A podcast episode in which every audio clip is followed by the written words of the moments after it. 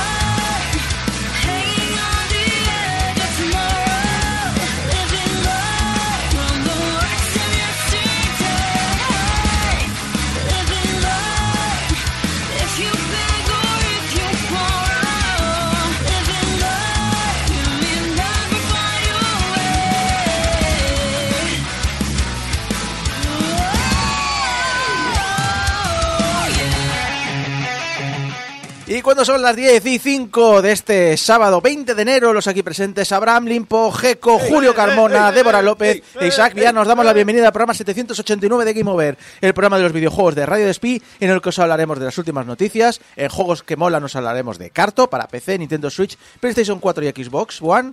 Os analizamos Slaps and Beans 2 para PC, Xbox One, PlayStation 4, Mac y Linux eh, y Nintendo Switch. Que ¿Y PlayStation 5 que te has dejado también? No, pone Play 5 y Xbox Series, pero me parece que es por la retrocompatibilidad.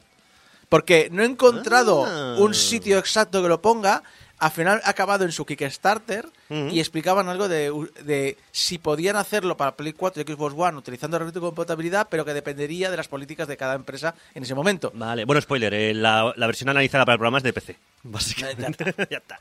En lo indie entrevistamos a Anaís Saya, la creadora de Nom Nom Cozy, Cozy Forest Cafe, y terminaremos eh, con una hora de las letras muy loca donde Abraham nos hablará de las crónicas del Murder Hobo. ¡Murder Hobo! ¿Qué es esto? Pero antes, Vamos a hablar de Murders. pero antes, no, sí, sí, de Murders, de una empresa que asesina canales de YouTube, de Square Enix. Vaya, los expertos en la Bueno. cancelación. Exacto, la cancelación, literalmente. Cancelamos juegos, cancelamos canales, cancelamos... Cancelamos todo. Todo. Cancelamos eh, ilusiones. Cancelamos a la gente que, que, que vive de su fandom y también la cancelamos. Déjame que adivine. Es esa época del año en que to- a Square saca, lanza su carta anual y todos nos horrorizamos porque dice las cosas que todo el mundo piensa en la empresa, eh, en, en el mundillo, pero las dice. No, el- el- el- en la semana pasada hablamos de la carta del director de, de, de Square. ¿Te acuerdas? se Kiryu Malo. No, porque Kiryu malo, sí. la semana pasada pasó como una especie de vorágine. El Kiryu Malo. Kiryu, Kiryu Sí, malo. sí, presidente de el. Kiryu bueno, que bueno, es el de la, es de, es de la Yakuza. Y está el Kiryu malo, que imagínate. Pues, eh, ¿os acordáis que la semana pasada hablamos de que el Kiryu Malo le mola mucho la IA? Y nos hemos enterado de que uno de sus eh, juegos, eh, Foam Stars, eh, ha usado un poquito, poquito la- solo la puntita Solo de la, de la IA. De la IA generativa. La ha enseñado un poco, ¿no? Sí, sí. Pero no la ha enseñado como el que le enseña una pistola y es un parguela si no la usa, ¿no? Es- Sí, sí. De- a la va a que- usar. Que, Square Enix haya usado IA generativa no me extraña, porque ya lo hablamos la semana pasada, que el presidente, el Kiryu Malo, le mola mucho esta tecnología. Le, le mola mucho el Buzzword del año. Sí, sí, totalmente. Y que siguen, ¿eh? Y que sigue, que decían que el objetivo este año era, el, fo- el foco de este año era las inversiones en, en Web 3.0, Sí. blockchain. Recordamos lo bien que ha salido en blockchain Ya. y en NFTs, ¿eh? Sí, sí, sí. O sea, que su... No, no, y que- también y- apostaban por el NFT muy a, muy, muy a fuego. Y que siguen a fíjate, tope, ¿eh? Y que siguen a tope. Esa es la esperanza, que si lo dice Square Enix no funciona. A Bueno, es que Square Enix ahora mismo, o sea, todas las prácticas que pensamos están muy mal en el medio. Bueno, Square Enix ya las ha cogido para sí misma y está diciendo, soy la- esa empresa, soy esa empresa de, mira, este es el futuro. Y dices, no Square Enix. No, es eres, el mal, no eres, no eres esa empresa del futuro, no. Eres Sephiroth. De hecho, eh, a mí, a mí no, no, me- no, no, lo comentamos la semana pasada, son Shinra. Se han Sí, convertido poco a poco en Es Shinra. Son la corporación sí, Del, del mal, ¿sabes? Ahí que si les dejamos eh, seguir igual, van a acabar con la energía vital del planeta. Sí. Bueno, creen que lo van a hacer. Sí. No, no van a no, llegar. no, no van a hacer. No, si siguen apostando por NFTs, eh, no. Eh, Willy Rex, eh, sigue. No, y de hecho, realmente a mí, no me, lo he dicho, no me sorprende que, que usen la IA. A mí lo que me sorprende es que no hayan cancelado ya Foam Stars. Que sí que es cierto que el juego todavía no ha salido, que sale en febrero. Pero es Square. Yo daba por hecho que ya habían cancelado. De- eh, diciendo, es que el juego no tiene los jugadores que esperábamos. No lo ha sacado todavía. ¿Y qué? Para un juego de ese estilo que tenía buena venta, déjalo un ratito a ver si aguanta, porque Ya. las capturas, el arte no generado. El, por pro- ella, el problema es que es un juego como servicio. Y el juego es como servicio, por ejemplo, había uno que me molaba mucho, que quería jugar, pero lo dejé pasar y, y lo han y ya lo han cerrado, que era una especie de Call of Duty de, de balón prisionero. Ah, el de Switch. Sí, y era, Sí. bueno, creo que estaba en PC y demás, pero No, no, dices el de EA. el de EA, sí, el de EA. Sí, ah, sí, sí, sí, sí. sí. Y, y tenía, tenía una pintaza de ser súper divertido, lo típico de que pf, te pasa la vida por encima y no, no te lo pones. Y, de- y me volví a acordar de él cuando dijeron, no, no, que cancelamos el juego porque no tiene público. Y yo Ha- ha me cago en la la- leche. Pues la próxima vez tu de un solo patrulla por no entrar. y así no hay problema. Mm. Pero Si hubieras entrado tú, un ya modo campaña, un modo campaña de balón prisionero, estaría bien. Ya, ¿y ¿no, no analizamos ya un juego de balón prisionero? Dodgeball Academy. A ver, si hay, si hay series, de- si hay animes, si hay mangas de balón prisionero, no va a haber. No, o sea, se puede hacer. El de Eh, Hai- Haiku era, era voleibol. bueno, ¿no? el, eh, Eso, no, eso, el- bola con de Dan. Haikyuu, ¿eh? Chicho de terror. Chicho de Bola de terremoto, Dan. Ah, no. Para los viejunos. Bola de Dan, No, no, para, los- para los viejunos, muy viejunos, bola de Dan. Sí, sí. Que no se parecen nada a otro, otro anime famoso, ¿no? no. Estaba ahí Gandalf. Hace 4.000 años. Vosotros habláis de televisión privada y yo me acuerdo cuando no existía televisión privada, o sea que... Madre Joder, mía. joder. Yo me acuerdo, yo me acuerdo cuando se inauguró la TV3, con eso te lo digo todo. Tú dices, tú dices de Gandalf. bueno. Casi, casi no me acuerdo de la vida antes del TDT. Tú dices de Gandalf, pero es que Isako forjó el anillo único. sí. O sea, yo estaba ahí, Gandalf, cuando la emisión de televisión española Fue hace- terminaba con la familia Telerín diciendo vamos a la cama. Fue hace 3.000 años. Bueno, abuelos, sigamos con el programa. Yo me acuerdo cuando no había televisión nocturna. ¡Carta de ajuste! La carta... No, no, perdona. La programación con el himno de España y la bandera de fondo y luego la carta de ajuste. No, vamos a volver a Electronic Arts. eh, perdón, Electronic Arts no, a Square Enix, que son tan, son el mal en Japón. Son, son Electronic Arts japonesa. Y decir que eh, Kotuke O- Kosuke Okatani, que es el productor del juego, ha dicho que el contenido hecho por IA generativa es muy, muy, muy, muy escaso, que todo ha sido hecho por el equipo creativo del juego. Simplemente hay unas portadas de álbumes dentro del juego, portadas de álbumes de música, que, que han querido probarlo y entonces ha declarado. Como desarrolladores siempre estamos buscando nuevas tecnologías para ver cómo pueden ayudar en el desarrollo de juegos. Nos encantó lo que se creó y lo utilizamos como portada final de las portadas de álbumes de los que los jugadores verán en el juego. Todo lo demás fue creado íntegramente por nuestro equipo de desarrollo. Es, es que me, estoy riendo mucho de esta, de esta noticia porque justo ha salido a la vez que Square Enix dijo, vamos a hacer menos juegos, vamos a centrarnos en juegos de mayor calidad. Y todos, es que, es que se ha juntado que van a usar IA y la palabra juegos de calidad. Es que, es Square Enix lleva una semana muy graciosa. Una semana, unos años muy graciosos. Está Bueno. constantemente tomando malas decisiones para el fandom, pero saben que van a vender. Square Enix es el listo, el listo de si cuela. Yo ahora he lanzado el, N- el NFT. Si cuela, cuela. Ah, no ha colado. Bueno, No, te, pero- te- te meto la IA. Ah, Perdona, si cuela, el- el- cuela. la lista fue Konami que dijo, todas estas mierdas vale mucho dinero desarrollarlas, Machista. pero venderte NFTs, eso es barato, ¿verdad? Pues te vendo NFTs de Castlevania. A mí, yo una de las cosas que estoy pensando es que no sé si habrán declarado esto por la... ¿Este juego sabes si va a salir para PC? Porque, Ostras, una, no sé. porque una de las cosas que Steam ha dicho es que va a empezar, o sea, permitirá que hayan juegos con contenido generado por ella, pero tienen que declarar, o sea, el contenido este tiene que ser o sea, no- no hablaban de como de porcentajes, pero claro, como no especificaban porcentajes, no puede ser el contenido mayoritariamente y tienen que declarar exactamente qué han generado con la IA eh, en, eh, en el juego, en, algún- o sea, en algún punto de la de- cuando presentan el juego. Entonces, no me extrañaría nada que hayan dicho, eh, estas, estas declaraciones han salido, entre otras cosas, porque estarán obligados si quieren publicarlo. en Siendo un juego como servicio, les interesa que sea lo más multiplataforma posible. Y aparte, pe- pensar que este año tienen una carta muy ganadora, que es la segunda parte del remake, o sea, de Rebirth, o sea, Final Fantasy VII, que saben que por poco que hagan va a vender como churros. Y ese es el tema de que quieran meter NFTs y, y blockchain a, a muerte en sus juegos, teniendo en cuenta que a la vuelta de la esquina va a salir este, a mí me da mucho miedo. Ah, Hay la también que recordar una cosa, y es que en los últimos años, dos años, se están frenando la gente con el tema de juegos como servicio, porque son juegos muy caros de desarrollar, son muy difíciles de mantener, incluso los grandes tienen pequeños pro- tienen problemas, y, eh, y es un mercado que está bastante saturado, porque ha sido como la buzzword de hace 10 años, y, y ahora es como un, espérate que a lo mejor no nos sale muy a cuenta. Sí.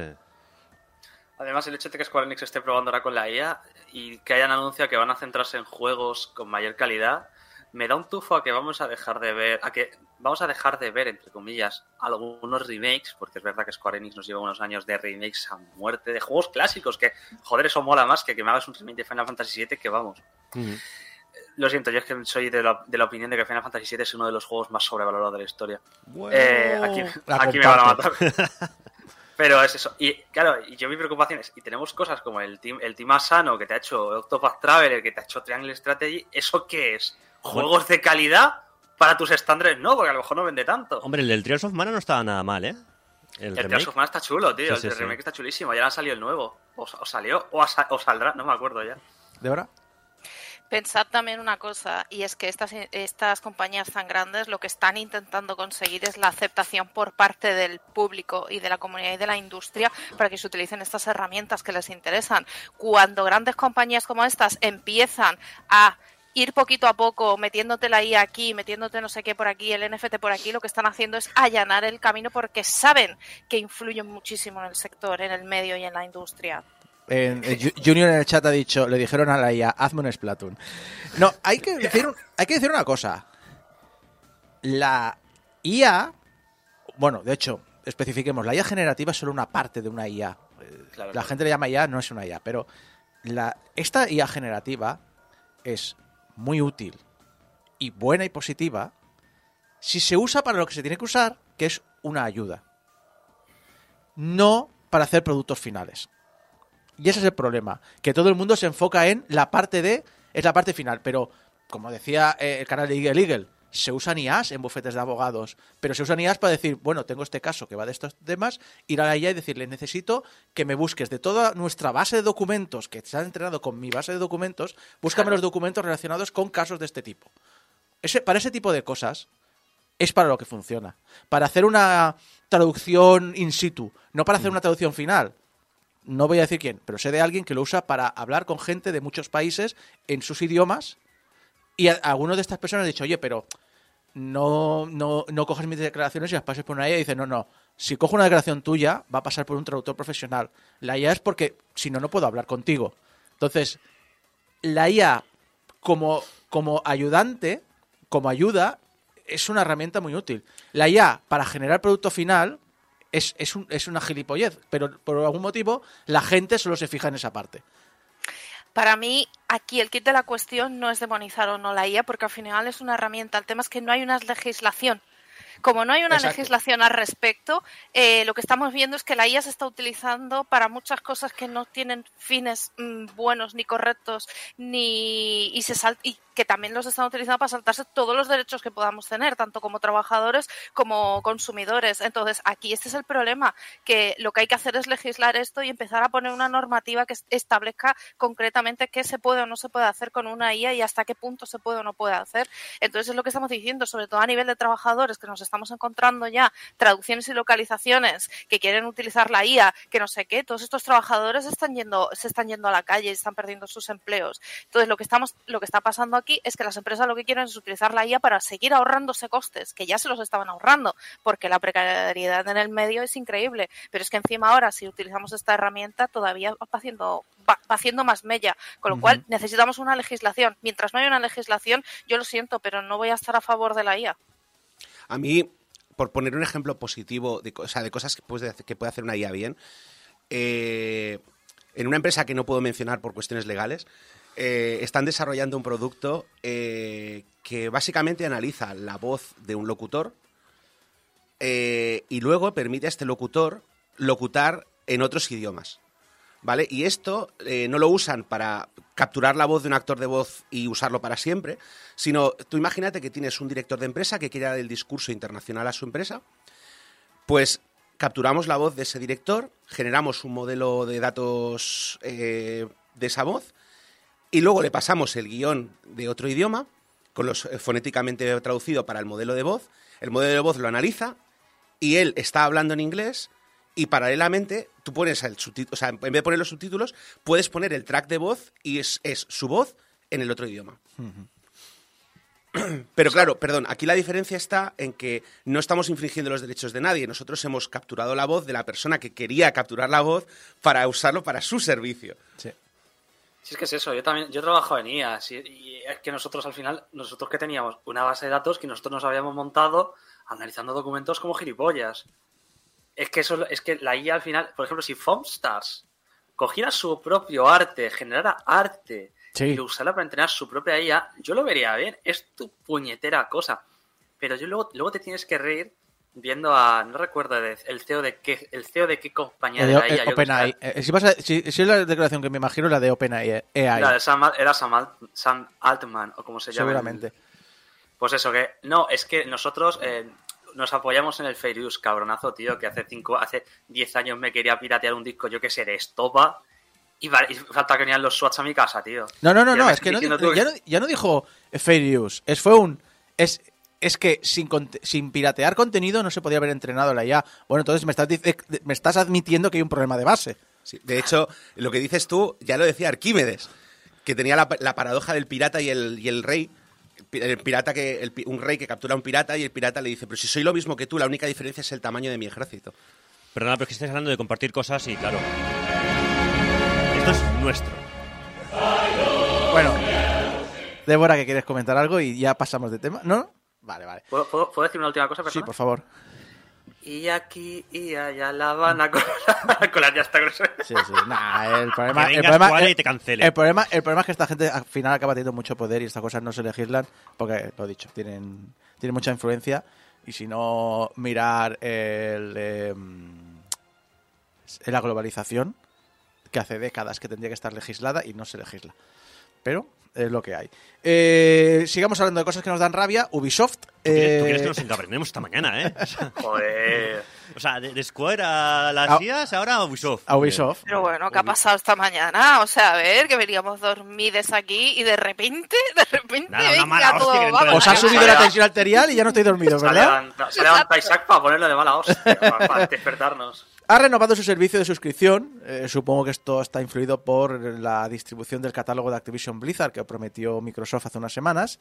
Y ahora su servicio se llama Ubisoft Plus Premium y tiene todas las novedades de su catálogo. And Knuckles. Puede jugarse en PC, Xbox y en servicios de streaming de Amazon, en Luna, eh, y cuesta unos 18 dólares. Aparte, ha creado Ubisoft Plus Classics, que es un servicio que ya existía en PlayStation, pero ahora también estará disponible en PC, que se trata del catálogo de Ubisoft que ya tiene un tiempo. No quiero decir que sea antiguo porque, por ejemplo, Far Cry 6 está en el catálogo y cuesta unos 8 dólares al mes. La suscripción premium es más cara de lo que cuesta, por ejemplo, un Game Pass. Pero Philip Tremblay, que es el director de suscripciones de Ubisoft, comentó sobre el tema del precio esto. Estamos hablando de lanzamientos de primer día y con juegos como Prince of Persia tienen acce- tienes acceso anticipado. Ya tenemos Avatar, Assassin's Creed Mirage, todos estos juegos están disponibles para jugar. Eso ya es un valor tremendo y también está el catálogo, miles de dólares en juego. Eh, No. no, no, no. No, no Ubisoft, no, no- No, No, No eres tan Además, guay. Mola porque he dicho, tengo 100.000 juegos, mira, este y este. Tengo. No eres tan guay como crees, Tremblay. No eres tan guay. El asunto es que dices, bueno, estas declaraciones están vendiendo su servicio, no pasa nada, pero también ha hablado de, de- de- de algo más sobre este servicio de suscripción, porque recuerdo que es el director de suscripciones en Ubisoft. ¿Cuál es tu puesto de trabajo? Director de suscripciones. ¿Qué haces? La gente paga por... No sé. Esto es como, el otro día que me enteré que el doctorado puede ser de lo que tú quieras. Sí. No sabía que, que era, que era así. Yo pensaba que era de, de car- doctorado en carreras y es un no, no, no, no. Tú te inventas tu, tu tesis y entonces eres doctorado en, en lo que tú te has inventado. Yo estoy doctorado en No ilusión me de vivir. jodas. Hemos sido engañados. A, a mí alguien me no lo explicó así. Vampiros estén. A mí alguien me lo explicó así y dije, me parece fantástico. Me parece increíble. No, si esta declaración nos ha gustado, la siguiente os gustará aún menos. Una de las cosas que vimos es que los jugadores están acostumbrados, un poco como con el DVD, a tener y poseer sus juegos. Ese es el cambio que debe producirse en el consumidor. Se han acostumbrado a no poseer su colección de CDs o DVDs. Es una transformación que ha tardado un poco más en producirse en los juegos. A medida que los jugadores se sientan más cómodos en ese aspecto, no pierden su progreso. Si reanudas la partida en otro momento, tu archivo de progreso sigue ahí, no se ha borrado, no pierdes lo que has construido en el juego o tu compromiso con el juego. Se trata de sentirse cómodo sin ser el dueño del juego. Todavía tengo dos cajas de DVD, entiendo perfectamente el punto de vista de los jugadores, pero a medida que la gente adopte este modelo, verá que esos juegos seguirán existiendo, que el servicio continuará y que podrás acceder a ellos cuando te apetezca. Eso es tranquilizador. ¡Los cojones! ¡Los cojones! ¡Anda que no estamos hablando en los últimos años de juegos digitales que desaparecen para siempre! Especialmente cuando hablamos de catálogos móviles o de, o de aplicaciones que dependen de un servidor externo y que no se ha repartido el código. La madre que lo... O sea, este tío que tiene encima un sueldo y un, y un puesto que no que nadie justifica, encima te dice de que ese juego nunca te va a pertenecer a ti, o sea, que es, eh, está ahí. No, Sí, sí, pero- y, y además, insisto, se trata de sentirse cómodo con no ser el dueño del juego. Exacto. Pues yo estoy muy cómodo llevando un parche pirata para sus juegos, mira lo que te digo. Sí, yo me gusta, lo siento, eh, pero rápidamente. Julio de Marmot, el comentario más apropiado. Traducción, Ubisoft se va a tener que acostumbrar a no tener mi dinero. Efectivamente. Muy bien. Y, y va a ser el de mucha gente, me, me parece a mí. Sí. ¿eh? Porque vamos, Ubisoft con este tipo de, de actitudes, vamos. Ubisoft ha dicho algo así como tú- los humanos perecerán, pero los juegos sí mantendrán ahí como lágrimas en la Si- siento echar un jarro de agua fría, eso sí. Y sí deciros que es muy probable que eso es lo que ocurra, porque yo soy el primero que tengo cero interés en tener mm, películas, series, Ujú. música. No, no soy especialmente fan, no consumo casi ese contenido y me da igual. Y es más, incluso una vez, hace no mucho, cuando salió el trailer de GTA 6, a un compañero de trabajo me dijo, compañero de trabajo que sé que hace años que no juega nada. Que juega videojuegos, pero sé que hace años que no juega nada. Y veo el trailer de GTA 6 y dice, pues cuando salga me compraré una Play 5 y digo, juégalo en, en streaming. Es decir, no te vayas a gastar 600 euros para jugar un solo juego. Sí, cuando realmente es muy probable que le pase como le pasa a la mitad de la, de la gente que coge el juego, juega 10 horas y se olvida que lo tiene. Bueno, pero eso es tu caso, Isaac. O sea, ti- tienes que dar siempre la opción de que. Sí, no, no, no, si gente- es- de que para preservarle No, no, no, no. el videojuego. O sea. No, no, no, Julio, que quede súper claro. Yo digo como actitud. Obviamente se sigue vendiendo música y se sigue vendiendo eh, películas y se siguen vendiendo series tanto en formato físico como en formato digital que te puedes descargar y almacenar y guardar para toda la vida. Es decir, no estoy en contra que exista. Es como me pasa a mí. ¿Te acuerdas hace muchos años, Abraham, que tú, tú y yo nos conocemos hace ya casi tres décadas? Y yo siempre he dicho, no me gusta Linux, pero de- defiendo que tiene que existir Linux. Tiene que existir ahí eso ahí. Y pasa lo mismo con, con el contenido digital. Es decir, sé que la gran mayoría de la gente usa esto para pasar el rato y es un contenido de usuario y tirar. Claro. Y probablemente sea lo que marque el mercado. Probablemente el futuro sea puramente eh, suscripción. Bueno, puramente. Casi siempre suscripción. Pero siempre con la, la posibilidad que exista la posibilidad de comprarte el juego y descargártelo. Sí, además, de, de- de aquí desde el programa siempre estamos haciendo labor mm, activa y pasiva por la preservación del videojuego. Lo que no puedes pretender es este tipo, tipo de declaraciones que lo único que hacen es, yo que tirarte piedras a tu propio tejado. A mí lo que me cabrea de todo esto es que parece que tengamos que escoger entre el formato físico o el formato digital y encima Exacto. nos estén empujando continuamente al formato digital. El formato digital tiene muchísimas ventajas, igual que lo tiene el físico. De hecho, me quedo con una noticia porque siempre hay el bulo de, pero es que claro, el formato físico al final no funcionan los juegos porque ahora los juegos siempre necesitan un parche. Hicieron un estudio donde decían que la mayoría de juegos tú en físico los podías poner en la consola y podías jugar tal cual sin el parche de primer día. O sea, con algún bug puntual y demás, pero se podían jugar. El tema está, sí, no voy a hablar de Cyberpunk, por ejemplo, pero el tema está en que siempre nos están forzando a lo digital, a lo digital y a lo digital. También es que es verdad, imagino que reducirán los costes teniendo una mayor también, eh, un mayor beneficio. ¿Por qué? Porque a mí me pasa que yo compro mucho de segunda mano. O incluso si tengo alguna persona cerca y tal, yo intercambio los videojuegos porque los tengo en físico, ¿me entiendes? A mí Sí. todo eso me lo estás anulando. Y el otro día, cuando se anunció la fecha de Hellblade, Dos, y están diciendo que solo van a tener el digital. Sí, claro, yo me voy a comprar el juego y lo voy a jugar con el Game Pass, me lo voy a comprar y demás, pero yo quiero tenerlo en físico. Y es que estamos en lo de siempre, que, que parece que siempre nos tengan que empujar en una única dirección. Solo hay una única opción y no cada persona sabe sus circunstancias y va a haber personas que viven, en, por ejemplo, en un piso pequeño y solo se pueden permitir el formato digital porque juegan muchísimo y otras personas que también queremos tener, aparte de juegos digitales, queremos tener en nuestra estantería algunos juegos físicos. Yo, yo quiero romp- yo sí que voy a hablar de Cyberpunk. Romperé una, por, pero rompe- por romper una lanza a favor. No Cyberpunk en PC se podía jugar y acabar. Starfield no. Y nadie está diciendo que Starfield sea una basura de bugs imposibles. Bueno, y si no, lo siento por los fans de Pokémon que os compréis los juegos en físico porque vosotros sí que no podéis jugarlos.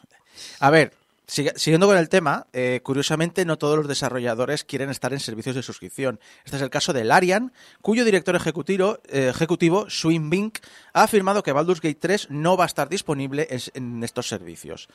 En respuesta a las, precisamente a las palabras de Ubisoft, Swen ha dicho el siguiente hilo en Twitter. Sea cual sea el futuro de los juegos, el contenido siempre será el rey, pero va a ser mucho más difícil conseguir buenos contenidos si la suscripción se convierte en el modelo dominante y un grupo selecto decide qué sale al mercado y qué no. Ir directamente del desarrollador al jugador es el camino. Conseguir que un consejo de administración apruebe un proyecto alimentado por el idealismo es casi imposible, y el idealismo necesita espacio para existir, aunque pueda conducir a un desastre. Los modelos de suscripción siempre acabarán siendo ejercicios de análisis coste-beneficio destinados a maximizar el beneficio.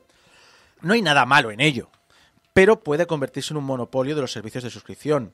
Todos dependemos ya de un selecto grupo de plataformas de distribución digital y la capacidad de descubrimiento es brutal. Si todas esas plataformas se pasan a la suscripción, la cosa se va a volver salvaje. En un mundo así, por definición, la preferencia del servicio de suscripción determinará qué juegos se crearán. Y créeme, eso no es lo que quieres. Resumiendo, no encontrarán nuestros juegos en servicios de suscripción, aunque respeto que para muchos desarrolladores suponga una oportunidad para crear su juego. No tengo ningún problema con eso, solo quiero asegurarme de que el otro ecosistema no muera, porque es valioso. Gracias por existir, Larian. Yo voy a discrepar amablemente con él, ¿vale? Porque sí que es cierto, y además yo también defiendo que tiene que existir un modelo de compraventa, porque juegos como Baldur's Gate no podrían existir con un sistema de suscripción. Eh, una de las cosas que yo recuerdo del Game Pass es que nunca había jugado tanto juego eh, indie eh, como estuve en Game Pass. Porque es cierto que no tenían la selección que pueden tener Steam, pero es que Steam últimamente tiene una cantidad de, de morralla que hace muy difícil encontrar contenido de calidad. Y en cambio, claro, yo en- entraba y decía, bueno, pues puedo probarlo. ¿Sabes? O sea, y si no me gusta, pues lo desinstalo. Pero el problema que hay es que Microsoft es la hostia cuando no domina algo. Y cuando lo domina, y entonces lo que decía él, al fin, a- llegaremos a un momento en el que el servicio de suscripción sea el rey, como pone aquí. Y en ese momento que entra, o sea, que se, que se paga y que no se paga, es un, bueno, coste-beneficio, vamos a decir. Un poco lo que decíamos antes, ¿no? Al principio de, de estos servicios, de decir, no, no, no van a haber juegos que sean free to play, como pasa con el Apple Arcade. Por ejemplo, el Apple Arcade dijo, no, no, el juego tiene que ser completo y sin micropagos. ¿Por qué? Porque si me pones lo otro, pues ¿qué va a hacer la gente? Desarrollar juegos eh, enfocados en aumentar las horas de juego y no en hacer un juego completo.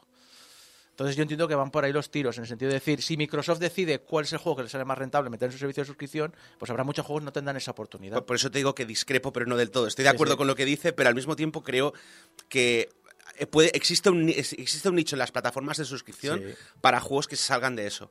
Porque además es que si no los ofrece Microsoft, saldrá otra plataforma de suscripción, eh, tipo, yo qué sé, el itch.io de las plataformas Sí. de suscripción, que te ofrecerá esos juegos, eh, Pero- pero, pero sí, sí. estarán exclusivamente hechos por indies. Pero sí, Igual que en su momento, cuando Steam solamente tenía juegos nuevos, salió GOG para extraernos los juegos antiguos. Yo creo que pasa un poco como pasa como, digamos, Netflix, ¿no? Que no creo, o sea, Netflix no ha evitado que sigan eh, vendiéndose películas y series, pero al mismo tiempo, fíjate todo lo que ha ocurrido con las cancelaciones. Es decir, recuerdo que se canceló la segunda temporada de Resident Evil porque a las dos semanas no estaba en el top 10 de lo más visto, habiendo estado el segundo o tercero en el top 10. Eso eh, eh, es, es lo que hablamos de coste-beneficio, no tiene sentido, porque me está diciendo que una serie que es perfectamente válida, que a la gente le interesa, que se la ha comido nada más salir entera, como no ha aguantado tres semanas, ya me la cargo. Estamos, es que yo lo que veo aquí es que cada vez más va a ser un monopolio y entonces ahí ya estamos dejando cada vez más en manos de las empresas qué juegos van a salir qué juegos no, qué juegos van a tener una publicidad mayor. Es decir, eh, Xbox sí que tiene un programa para el tema de indies, ¿vale? De hecho, por eso hay tantos indies en su, en su Game Pass. Lo que pasa que de nuevo es una curación de contenido que está haciendo Xbox que puede tener la fe que tú quieras, o sea, en el sentido de, vamos a ver, es una empresa, va a ir a por los beneficios y está sacando juegos indies que les parecen interesantes porque tiene un equipo de personas que más o menos van buscando. Pero hay otros muchísimos juegos que, que, se van a perder en el camino y aquí el tema está en que continuamente, lo que pasa es que, que, cada vez cierras más puertas, es decir, si ahora hay que navegar muchísimo en el sistema y ese sistema está cerrando a creadores de contenido disidentes cada vez más, cada vez más y creadores eh, disidentes de desarrollo de videojuegos, lo que va a pasar es que si conforme las empresas están cogiendo mayor poder con el tema de las suscripciones, todas esas puertas se van a ir cerrando más, más, más, hasta que quede solo una ventanita muy pequeña para todos, mm. todos estos creadores. Entonces yo creo que se refiere a eso y yo aplaudo las, las, de esto, las declaraciones del Arian y también digo que, que sí, que evidentemente todas las cosas tienen sus puntos buenos y sus puntos malos, pero hay que tener mucho ojo porque es que estamos hablando de una industria, que no se nos olvide. Y eh, si sois muy fans de los juegos físicos, corred. Porque Game ya ha confirmado que va a abandonar la compra-venta de juegos de segunda mano en el Reino Unido.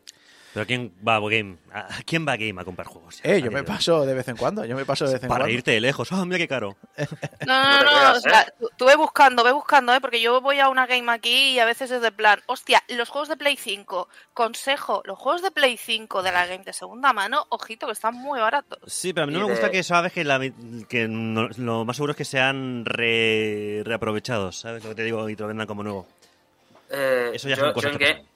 Yo en Games reconozco que hay algunas ofertas que pillas en algún momento que dices tú, hostia Sí. puta, ¿qué, qué haces tú aquí? Porque yo me he comprado en el game, en el game, me compré el último Atelier y me compré el último Trails y me los compré baratísimo de primera Bueno, mano. Bueno, pues porque acaba la, dije, se acaba la compraventa de Yo, segunda mano. yo digo que, que aprovechéis porque si le quitas venta de segunda mano, que creo que era como lo más importante que tiene el game porque es como el 50% de la tienda, es que es que va muy Es que para se va abajo. muy para abajo.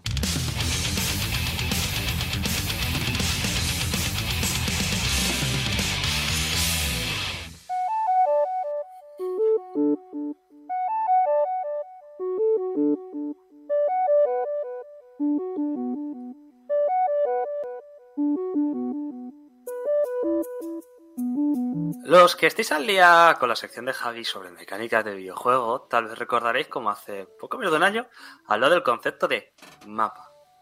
Mapa, sí, en el medio y cómo se puede utilizar. El mapa suele ir cercano a la, investiga- a la investigación de un terreno, a resolver un acertijo cartográfico. Alguno a lo mejor se acuerda del, del puzzle del, mini- del Zelda Phantom Hourglass, que cierra la pantalla. Sí, también lo tenía, el también lo tenía. Ah, sí, es que el anillo de cuando me lo pasé porque era- tenía 10 años y no entendí nada de lo que, hacía- de lo que estaba pasando. Pues ahora me sale una recolección guay. Lo sé y lo quiero. Tendré que plegar la Switch. Débora, lo, lo- no, lo, ¿no lo hiciste tú una foto el otro día del Another Code? Ayer que me llegó, o sea, yo lo jugué en la DS, 3DS, perdón, llevo un poco de lío. Y lo quería tener porque en físico no lo tengo, aproveché que salió y me lo pillé, la verdad, y ahí, ahí lo tengo, pero más que nada por tenerlo. De hecho, es uno de mis juegos favoritos. Y ahora ya Qué solo guay. falta que me saquen un Hotel Dusk. Sí. Sí. Es que Think eran, eran dioses, de la, de la DS concretamente eran dioses.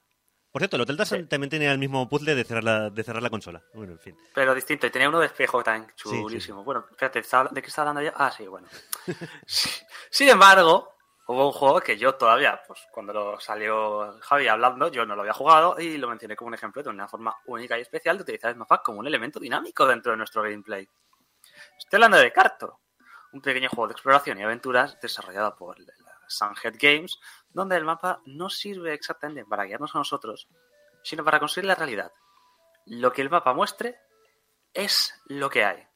Y nuestro poder como aprendices de cartógrafo es el de modificar el mundo según nuestra conveniencia.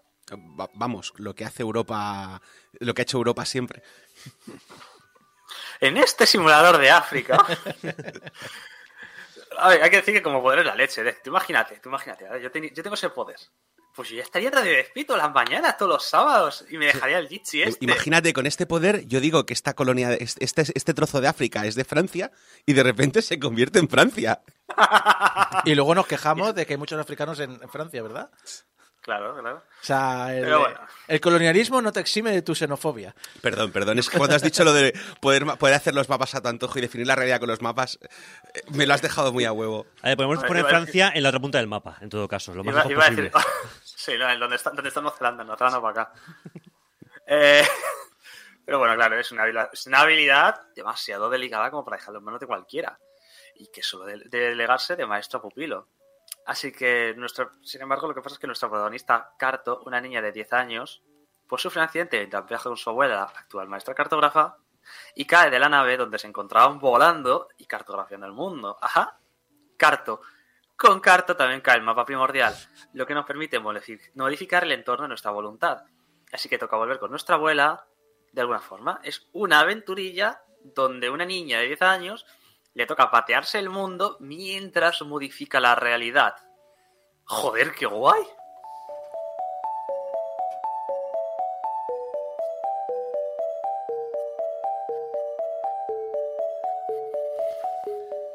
Yo iba a hacer una- un chiste con la enciclopedia en carta, pero yo creo que no lo va a pillar eh, Julio. Sí, yo la he tenido, yo la he tenido. ¿Has tenido? tenido. Hostia. La he tenido. De hecho, me he tirado muchas tardes con la enciclopedia. Sí, con la enciclopedia en carta me encantaba. Muy bien, muy bien. A partir de esta premisa deberemos investigar las diferentes islas que forman el mundo, pero en cada isla encontraremos gente que, de una manera u otra, terminarán pidiéndonos ayuda. Ya sea creando un camino para llegar a su casa, cuya persona recuerda que se hallaba en un sendero en forma de serpiente que giraba a la derecha, y esto te juro que es así, encontrando a alguien desaparecido, modificando el mapa, creando ríos o lagos, dependiendo... Y todo esto utilizando los fragmentos que vayamos encontrando. Para ello tendremos que movernos en una rejilla, ya que cada nuevo fragmento corresponde a un cuadrado de nuestro mapa general, y rotarlos para crear nuevas combinaciones de tierra por donde cruzar. Estos fragmentos los encontraremos explorando, cumpliendo las peticiones de las personas con las que nos crucemos, o incluso por crear una cierta combinación dentro de nuestro mapa general. Y solo nos servirán para la zona en la que nos encontremos. Por ejemplo, la primera zona es una isla, mientras que después vamos a un bosque frondoso. Los fragmentos de cada zona pertenecen a esa zona, no se comparten, y al tratarse de un juego muy lineal, solo pasaremos por las distintas islas un par de veces a lo sumo, según sigamos con la historia. Eso sí, las zonas del juego, cada una de las zonas que, la compa- que- que lo componen, son muy divertidas y además la, el diseño de niveles, por así decirlo, hace y también el diseño de los personajes con los que te encuentras, el diseño de historia, hace que, aunque estés como mucho media hora, no, a veces ni llega, en una zona, joder, la verdad es que yo me acuerdo, hace mucho tiempo me pasó el juego y yo lo recuerdo muy bien.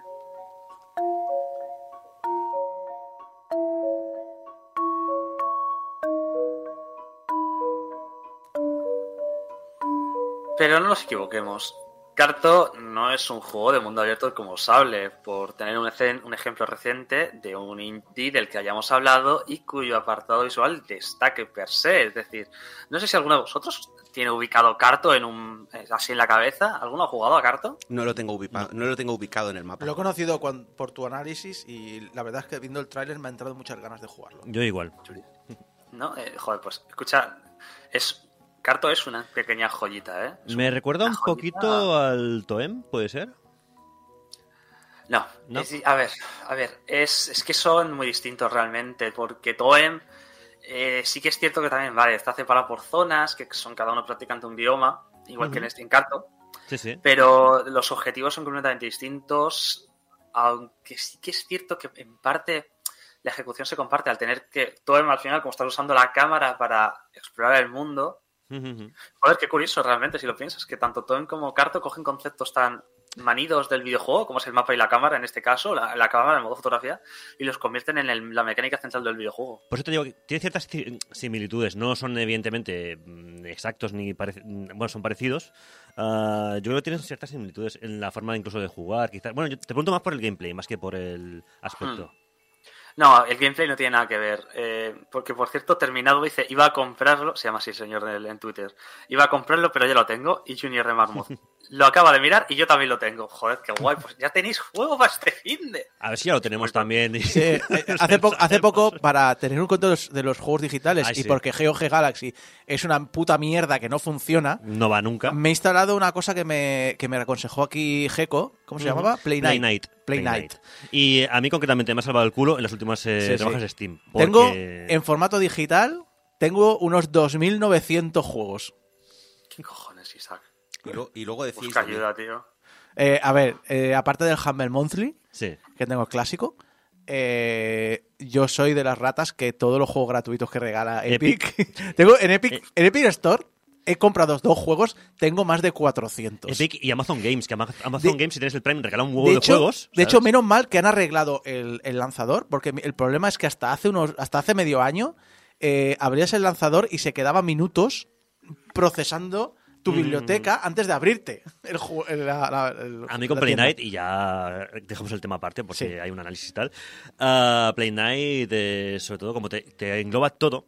Cuando digo todo, que decir todas las tiendas físicas y, y digitales que tengas, ¿vale? Pues así ya buscas si tienes algo, algún juego antes de comprarlo por tercera vez, por ejemplo, Sí. como me pasa a mí, por ejemplo, ¿sabes? Entonces ya lo, lo comparas si lo tienes o, o no lo tienes. Y la verdad es que va muy bien, va de lujo. Si tenéis la Steam Deck, por cierto, tenéis el Heroic Launcher que hace lo mismo, pero en Linux.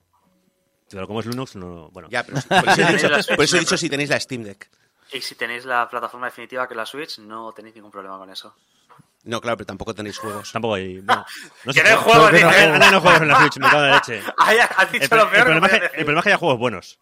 Puedes decir que no hay rendimiento, puedes decir que la consola va mal, que los Joy-Con son un asco, pero que no hay juegos, no. O sea, yo solo en Hay formato físico tengo cosas. más de 100 en la Switch y ya no digo todo lo que se compra en mi mano en digital, que va tanto cada semana a mirar las ofertas, se ríe de la mierda que hay, pero de vez en cuando compro alguno. Mm. Es verdad, yo, yo también lo pienso, es decir, algún día de estas cosas locas te encuentras cosas como Hentai Girls y cosas así, algún día digo, ya, ya no me queda más por comprar, tendrá que, tendrá que caer eso.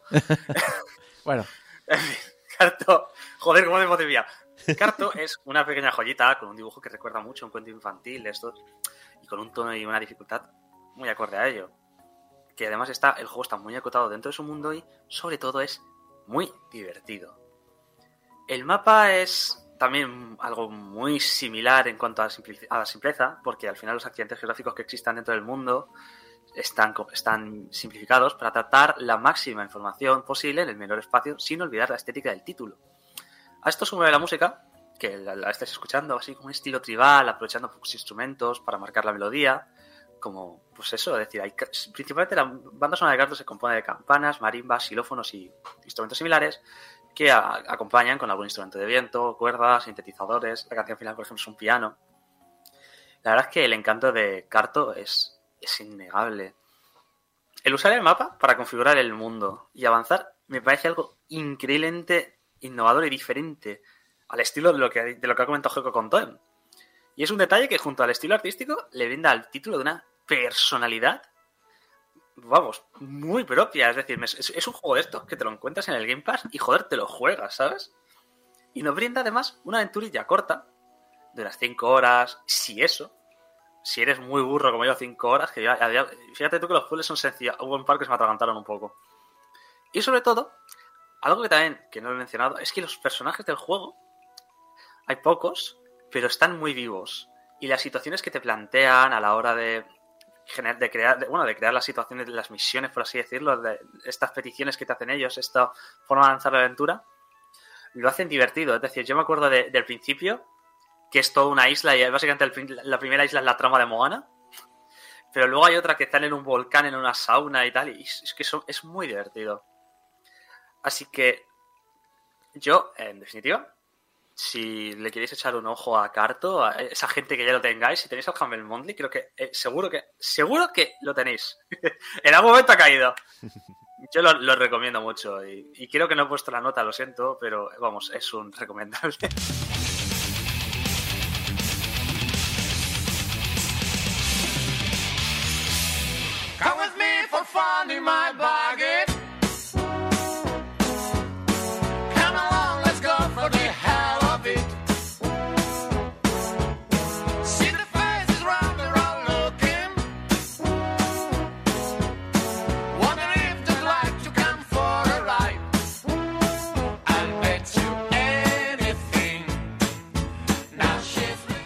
Quiero un, cochecito, quiero un cochecito rojo.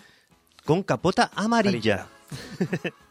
Hace ya algún tiempo os traje al programa Slaps and Beans, o lo que yo llamo hostiazas y judías, eh, que era el videojuego, un videojuego beat'em de corte vintage eh, que rendía homenaje a las películas protagonizadas por el dúo conformado por los italianos Carlo Pedersoli y Mario Girotti. ¿Que, que no sabéis quiénes son eh, este par? Pues eh, ni más ni menos que los actores, eh, bueno, los nombres reales de los actores que interpretaban a Bud Spencer y Terence Hill. Eh, respectivamente, claro. Y que amenizaban a la audiencia entre los años 70 y los 90 del siglo pasado, con una serie de películas que se crearon graba- grabadas a fuego en el corazoncito de la chavalería que creció en esas décadas. Son películas que forjaron un género en sí mismas y sin duda tienen algo especial, o al menos yo creo que tienen un factor eh, entretenimiento muy amplio y que llega gente muy variada. Ya que, aunque en mi caso tengo los, eh, los VHS muy quemados de tanto ver las películas una y otra vez, ah, por ejemplo, yo tengo un primito de 9 años que lo turbo flipa con ellos, o sea, lo turbo flipa, o sea, con las pelis. Y como además en Paramount Channel los dan cada dos por tres, nos pasamos la tarde viéndolos y nos lo pasamos los dos como, como niños. Se podría decir que son películas que pegan muy fuerte. Tienen, son películas de mucho impacto, efectivamente. al fin y al cabo, como tú bien dices, eh, Abraham, es entretenimiento directo e impactante. Como directo es ese puñetazo a la mandíbula de Terence Hill, o impactante esa bofetada Made in Bud Spencer, que hace eh, que el malvado de turno dé una vuelta de campana, a la vez que le acompaña, bueno, de fondo, el sonido más satisfactorio del universo, porque nada sonaba como una hostia recién salida del horno que cuando el panadero que la daba y repartía era Bud Spencer. O sea, ese sonido de... Apoteósico. El pif ese. El pif. Sí, sí. Ese, ese, ese martinete hacia abajo, ese- esa bofetada ahí a mano abierta. es- Fíjate, fíjate que es el Batman de los 60, pero, pero en efectos sonoros. Chúpate eso, Sí. Hong Kong. Exacto. Y, y además, bueno, es que, claro, en una época en la que estamos, que la nostalgia mueve millones, que es una cosa que ya dije en el análisis de la primera entrega, parecía hasta extraño, ¿no? Que hubiéramos tardado tanto en ver un videojuego oficial basado en la figura de esta, de esta extraña pareja, que festivales de toñinos aparte, pues demostraban que tenían una gran química en pantalla, ¿no? Porque uno era el perro pachón, ¿no? El que el, que el otro lo arrastraba porque el otro era el tarambana, el, el listo, el que lo liaba, ¿sabes? Eh, y el otro se dejaba llevar, pero al final era el gigante de, de- de buen corazón, ¿no? Que, que venía a ser, Sí, sí. Spencer.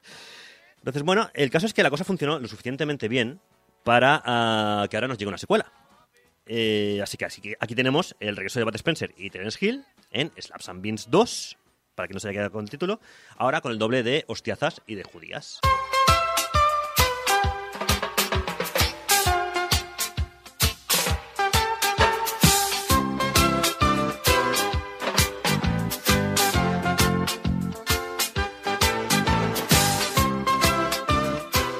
Bien comentas, Isako, eh, Bud Sí, Spencer- Bud Spencer tenía el corazón grande y la mano aún más grande. Joder, le cabían más naranjas que en la, que en la mano de, de- de Abraham. ¿Cuántas te Bud cabían? Spencer se quejaba que el mando de la Xbox original era pequeño. Era Exacto. pequeño, sí, sí. Bud Spencer necesitaba un mando propio y una... Hay, hay que recordar, pero pero recordar en una cena el otro día con unos amigos, que Bud Spencer, eh, de joven, al igual que Sí. Jason Statham, era Campeón de natación. era, nata- era natador y se ve que tenía un buen tipo, ¿eh? A ver, este hombre me- merece un documental de Netflix porque fue eh, nadador profesional, en plan campeón de Italia un par de veces tranquilamente, jugó a waterpolo, se fue a vivir a América del Sur.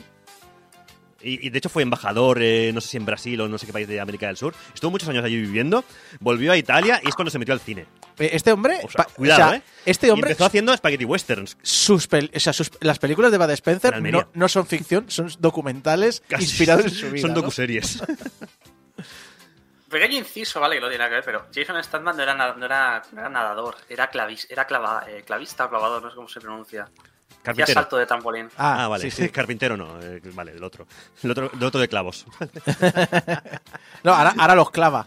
Ahora los clava. Bueno, y se supone que Harrison Ford eh, sí que era carpintero antes, Sí. eh, cuando empezaba, pero bueno.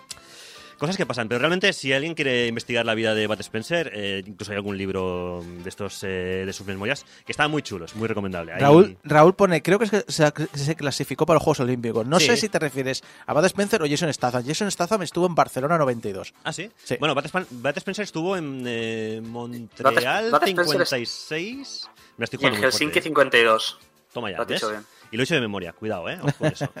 Ah, bueno, es que me gustaba la historia de Bud Spencer, ahí está para que la busque quien quiera.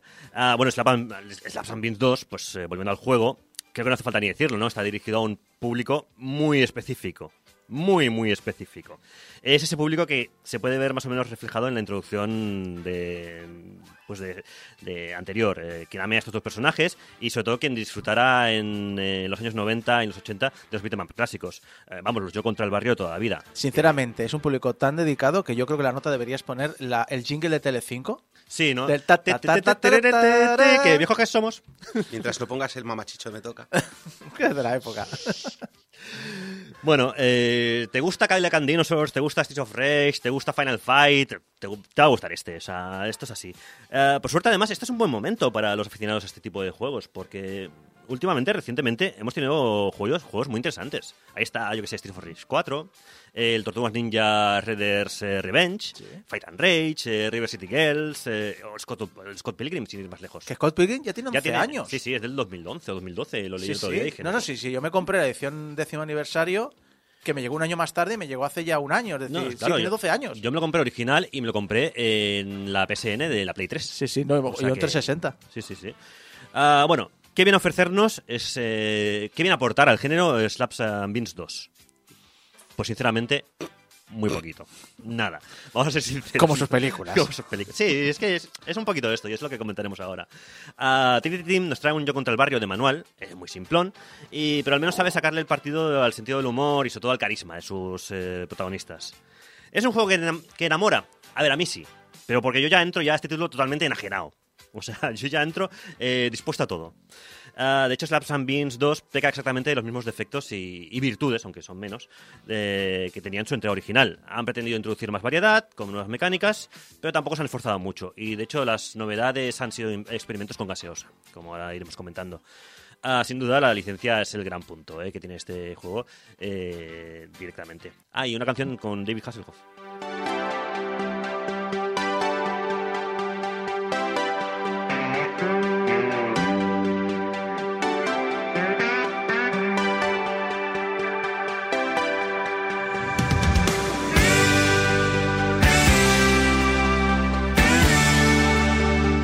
Por cierto, David Hasselhoff, todo lo que vuela a 80, el tío dice, sí, sí, ¡A tope! a tope, míralo. Aunque no relaciona a David Hasselhoff con Bud no, Spencer, ¿eh? No, pero bueno, supongo que lo, lo ficharon para. Dijeron, tenemos un juego de Bud Spencer y Terence Hill. Me vale. Me vale. tenemos un juego de nostalgia. Me que vale, me, vale, me vale. Por cierto, True Survivor es un temazo. sí, sí, sí, sí. Survivor mola mo- mogollón. Y Lo he hecho. puesto un montón de veces. Sí, sí, sí. Irrelevante, pero necesario. No, no, irrelevante pero necesario. O sea, contingente pero necesario. Uh, Slaps and Beans, eh, os comento, tenía una historia propia. Eh, es como si fuera una película nueva del dúo Mete Tortas. En realidad funcionaba como una excusa que permitía a Bud Spencer y Terence Hill viajar a través de los platos de sus propias películas de una manera justificada. Bueno, justificada por decir algo, pero que curiosamente encajaba bien, porque era tontorrón y, bueno, al final era gracioso y en dicho recorrido volvíamos a enfrentarnos a viejos enemigos, a los cuales, pues, vestirles de torero y hacerles una cara nueva, o revisitar escenas míticas como la escena del coro en Y si no nos enfadamos, que es una escena que, a pesar de no tener ninguna hostia, me parece fantástica esa escena, o sea, es, cine. O sea, insertar meme de, de Matt Mikkelsen fumando, ¿sabes? Es- esa escena es cine. Am, Slap and Beans 2 comienza justo tras el final de su predecesor, con Bud Spencer y Terence Hill flotando a la deriva en una vaca de troncos. Cosas que pasan, ¿vale? Por suerte ya acaban llegando a tierra, ah, por suerte para Terence, porque Bud ya está a punto de, partir la cabeza por perder la, paciencia con él. Y mientras intentan averiguar dónde han acabado aterrizando, pues buscan un medio de regresar, a- de regresar a casa. Aunque como suele suceder en sus aventuras, al poco se ven arrastrados a tener que evitar una injusticia contra la gente que allí vive. Y acaban inmersos en una trama que requiere que hagan gala, pues eso, de sus dotes de, de diplomacia. Diplomacia en forma de puños impactando en caras ajenas, por supuesto.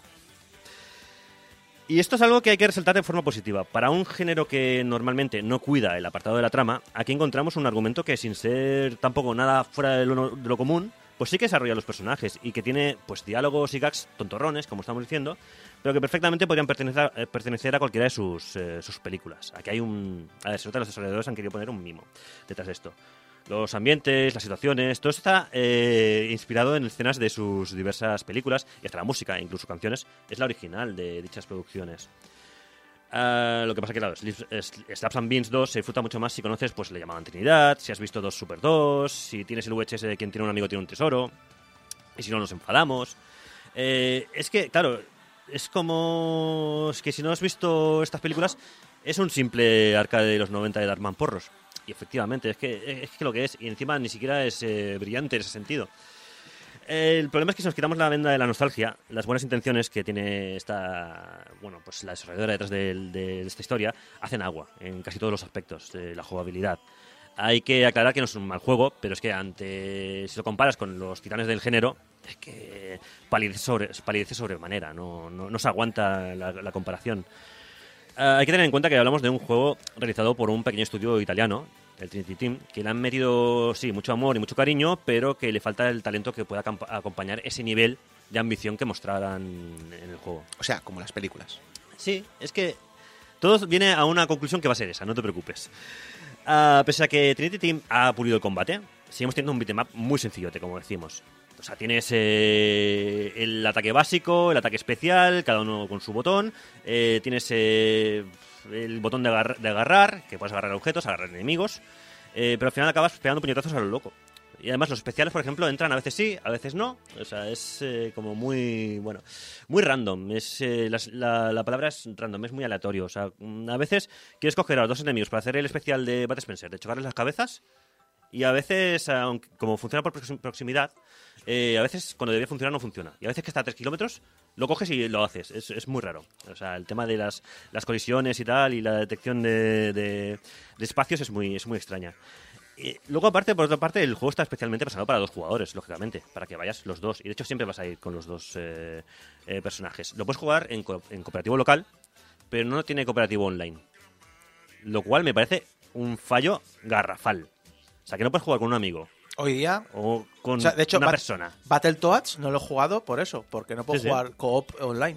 Bueno, sí. no sé si lo han arreglado ya, pero cuando salió, no. Ta- Pues También nada. te digo que es mejor que no haya cop online que que haya un cop online malo. Sí, o con mucho lag, o... Hay veces, hay veces de- que va a ir- hay veces que si les, o sea, yo creo que es un punto positivo a destacar que si el estudio sabe que no da no da para eso, Avanza- Sí. Ha avanzado mucho. Reader Revenge tiene un netcode, tiene rollback y Sí. funciona muy bien. Yo me imagino que es un tema más de mantener servidores o algo Sí. raro que... Bueno, algo raro no, sino que Costes, básicamente. Costes, más que nada, para que tampoco hace falta realmente. Tampoco es un juego que me imagino que sea hiper jugado co- por una masa grande de jugadores, porque ya os digo, va a un público muy específico. Pero bueno, el caso es que igualmente eh, tú llevarás un personaje que puedes cambiar entre los dos en cualquier momento. El otro lo lleva la máquina en todo caso, una IA, ¿eh? ya que hemos hablado tanto de IAs hoy. Pero bueno, eh, y bueno, entre eso y que la cámara se sitúa más lejos eh, que otros juegos del género también es curioso, pues eso permite cantidades enormes de enemigos en pantalla.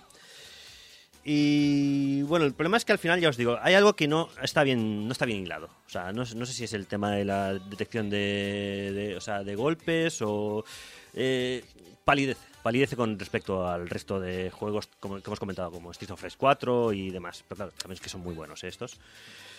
Si hay algo que aporta la secuela son los minijuegos. Pero la verdad es que son tan cutres, por decirlo de alguna manera, que bueno, aportan variedad y poco más. Pero bueno, entre niveles de mamporros y hostias como panes, pues hay algunos puzzles que requieren cambiar de un personaje a otro, porque por ejemplo, Terence Hill sube, puede subir elementos del escenario y Bud Spencer revienta bloques y con eso puedes hacer, pues, pues activar una manivela en un lado y que el otro eh, mueva una pared, por ejemplo. Bueno. Y luego minijuegos de, eh, por ejemplo, comer, o sea, a cuatro, a cuatro jugadores comer, que es como un Mario Party mal. Vale, o sea, para eso te pones un Mario Party, de verdad. Pero bueno, sí que se agradece la intención de añadir novedades y que no sea todo lo mismo eh, que la entrega principal. El pixel art, eso sí, sigue siendo fantástico. De hecho, se, se ha pulido con respecto a la entrega original y ahora luce mejor a- e incluso. O sea, lo mejor que tiene es eso, el, el aspecto, eh, tanto visual como sonoro. Tiene un aspecto colorista el juego, la música original que os comentaba, la trama bastante digna para el caso y que es diversión simple y directa. Estos son los puntos eh, positivos eh, que dependen, eso sí, por completo de que lo veamos todos desde el punto de vista de un fan. El juego no deja de ser un tributo a ambos personajes. ¿Vale? Como decíamos, eh, su cine no era cine alemán en blanco y negro del de los años 20, no era algo que quisiera, no sé, que te quedara un pozo existencialista después, no, no. Ah, Carlo y Mario hicieron juntos 17 películas a lo largo de casi 30 años de carrera que se dice pronto como pareja artística, de 1967 a ah, 1994. La muerte de Carlo a mí me dolió, como si en su día se hubiera muerto alguien de, de mi familia. Una broma. Y que en 2023 se realicen juegos tomando como referencia las películas que rodaron ambos es algo que a mí me llega. Y ya que me dejáis este espacio, pues os, lo- os lo, traigo. Además, si somos fans, eh, veremos que no falta un detalle de sus películas en este juego. Slaps and Beans 2 es simplemente correcto.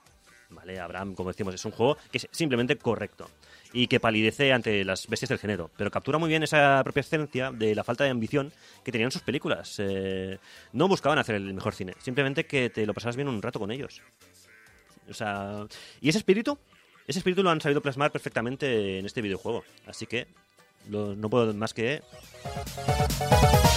Recomendables. 40 millones de Game Boy. ¿Te imaginas? Si nos pusiéramos todos en línea, llegarían desde Madrid hasta Moscú. Esto es demasiado fenómeno.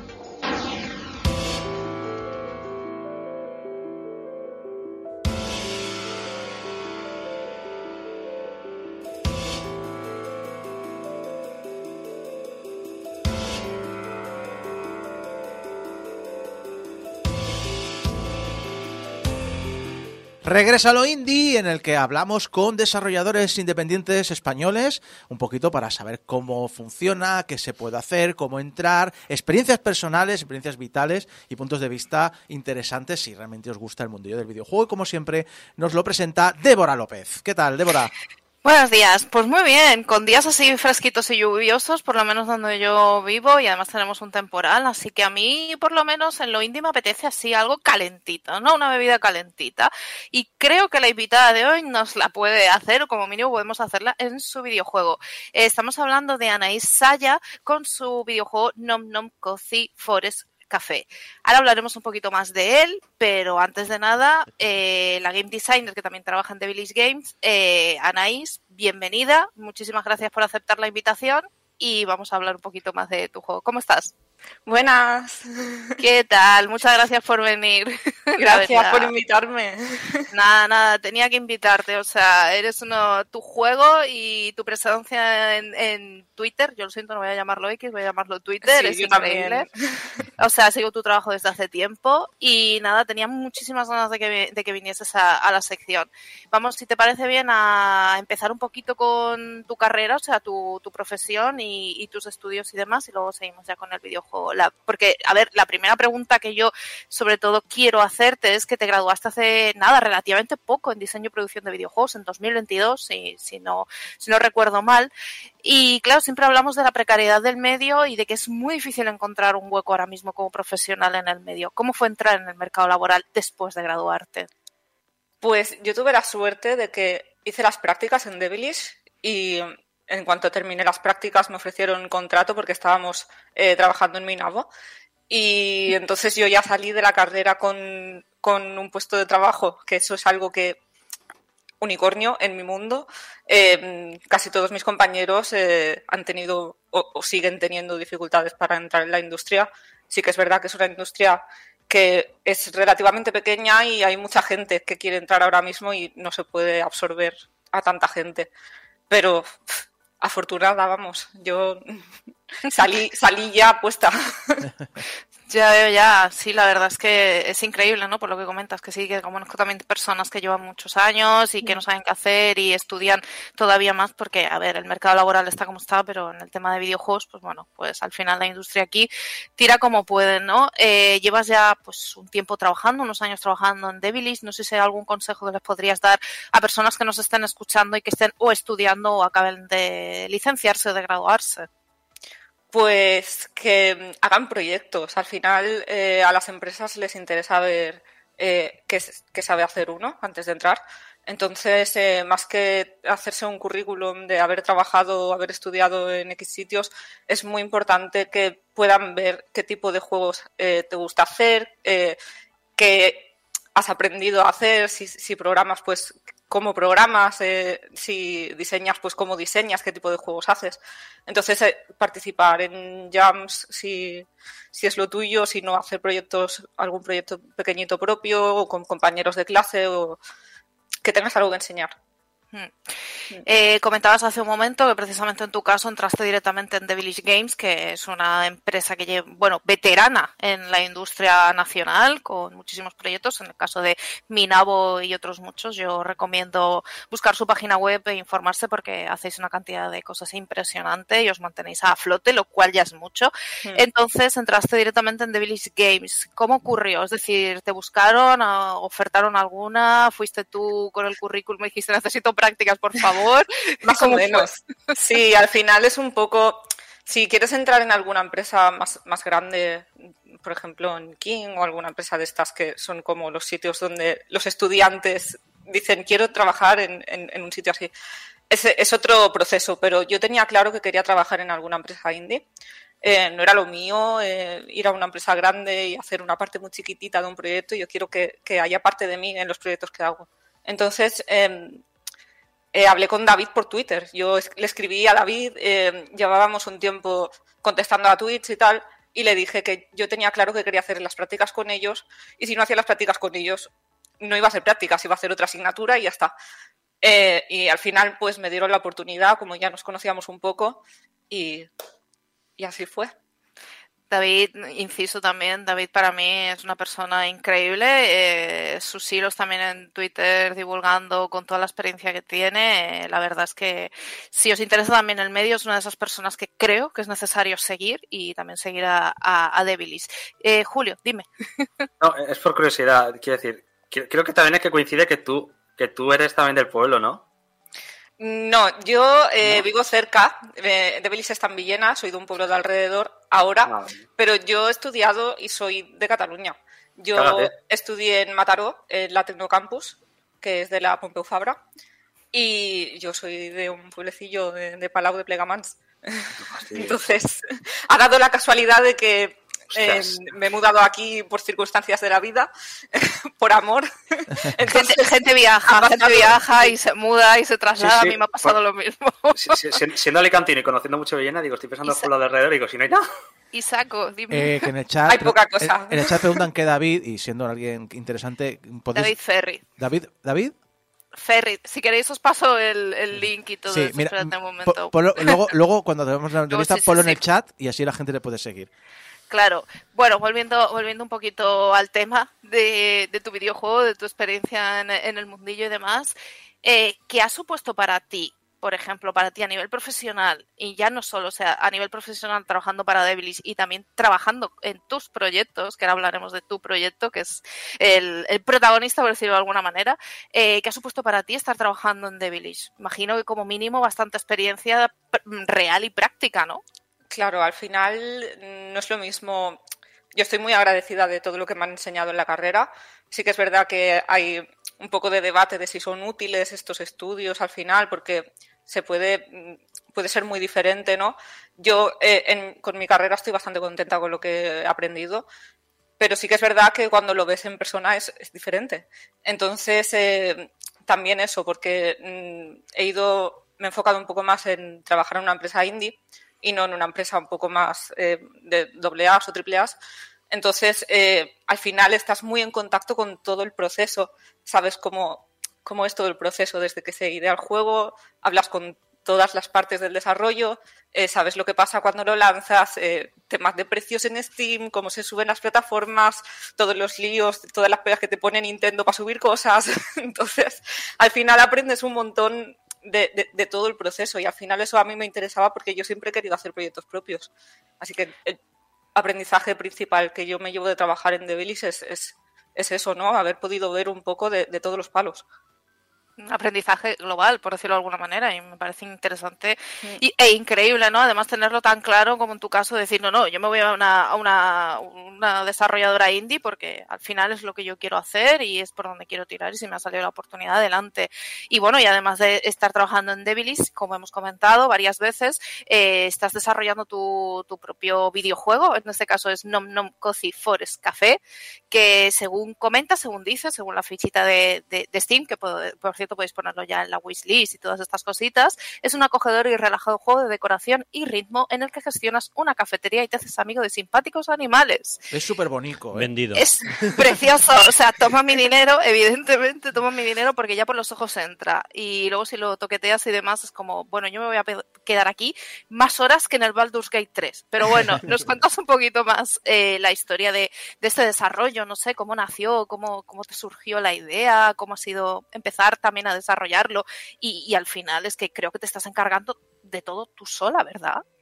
Pues mm, en realidad me están ayudando un poco porque eh, estoy haciendo casi todo a nivel de diseño, programación, hago yo el arte 3D, hago mucha parte de las interfaces, eh, pero por ejemplo en música yo podría intentarlo, pero yo no soy músico, entonces es muy difícil que, que yo saque algo de lo que estaría orgullosa, así que eh, me está ayudando Adrián Cortés, que es un compositor amigo mío, y trabaja increíble, la música del juego a mí me encanta, es un poco...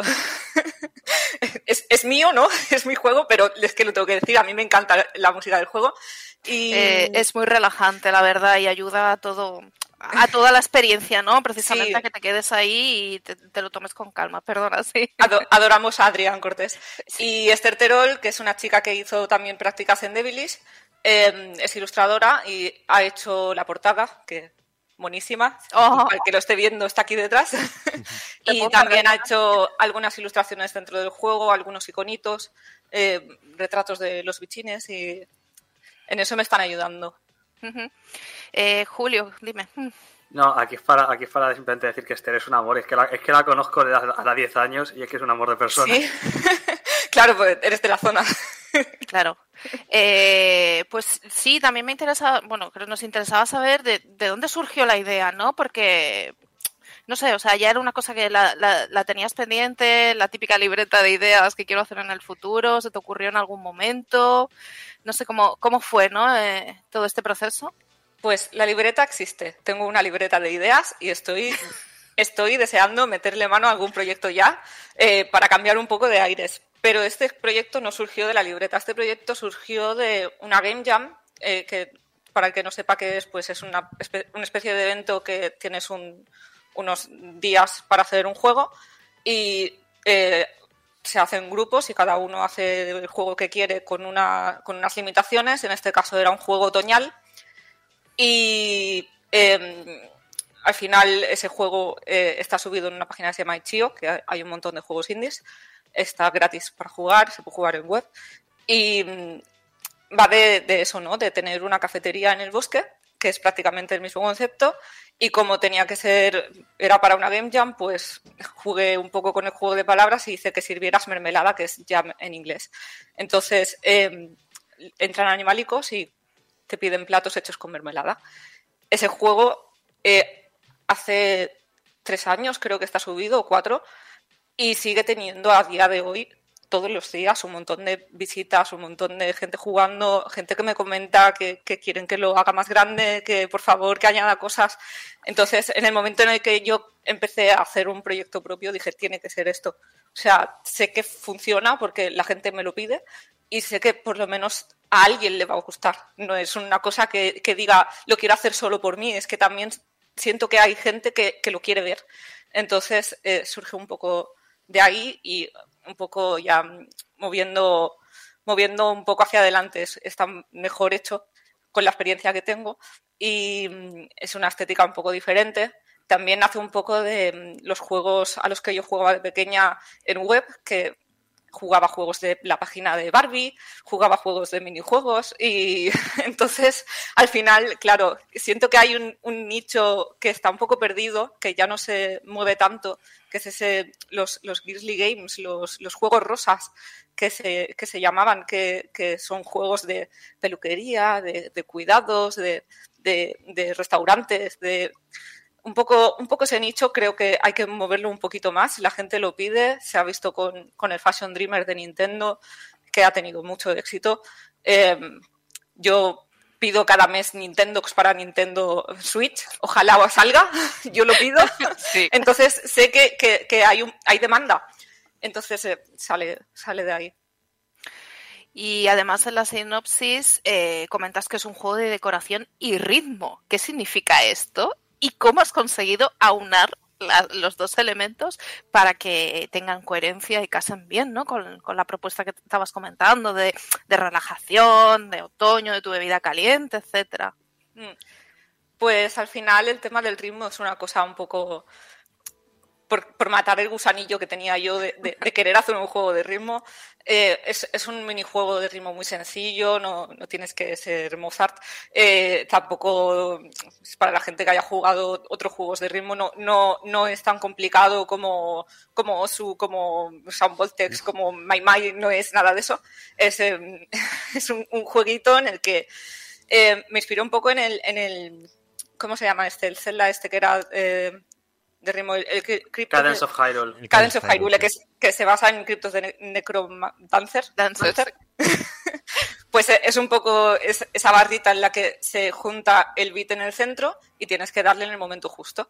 Entonces, así es como se preparan los platos y las bebidas en la cafetería, con ese minijuego de ritmo. Y luego tenemos el componente de decoración, que es después de haberlo preparado, pues si haces unas galletitas, pues puedes elegir la forma de las galletas, el color de la masa, el color de la cobertura, el chocolate que le pones, si le pones algunos, em, ¿cómo se dicen? Los sprinkles, los fideitos de chocolate encima. Sí. Y también la, la cafetería también se puede decorar con, con el dinero que vayas em, consiguiendo de tus ventas, pues podrás comprar y desbloquear em, muebles, eh, papel de pared, suelos, un poco. La verdad es que precisamente lo que estabas comentando, la personalización de, de todo, es que las opciones son increíbles. O sea, si, entre- si seguís a Anais en, en, Twitter o seguís el proyecto de más, veis vídeos, veis GIFs, veis tal, es que os dais cuenta del nivel de personalización que va a tener y que tiene el juego ahora mismo, desde las galletas y el café hasta el local y la ropa, como, como nos has explicado. Es que hay un esmero increíble. ¿Dónde has puesto el límite? Mira, cuando haces juegos en equipo es otra cosa, porque tienes que marcarlo más. El problema cuando haces juegos solo es que ese límite es súper borroso. Eh, es, es una pelea constante, creo que para todos los, El autocontrol, ese es el problema. Claro, para Sí. todos los para todos los desarrolladores indie, cuando tienes eh, a tu alcance el ¿y si añado esto? ¿Y si hago no sé qué? ¿Y si me gustaría que fuera así? Pues al final se te, se te suele ir de las manos. Entonces yo misma me tengo que ir un poco recortando por, don- por los caminos que me abro, los tengo que ir recortando porque se, me va la pinza. ¿sabes?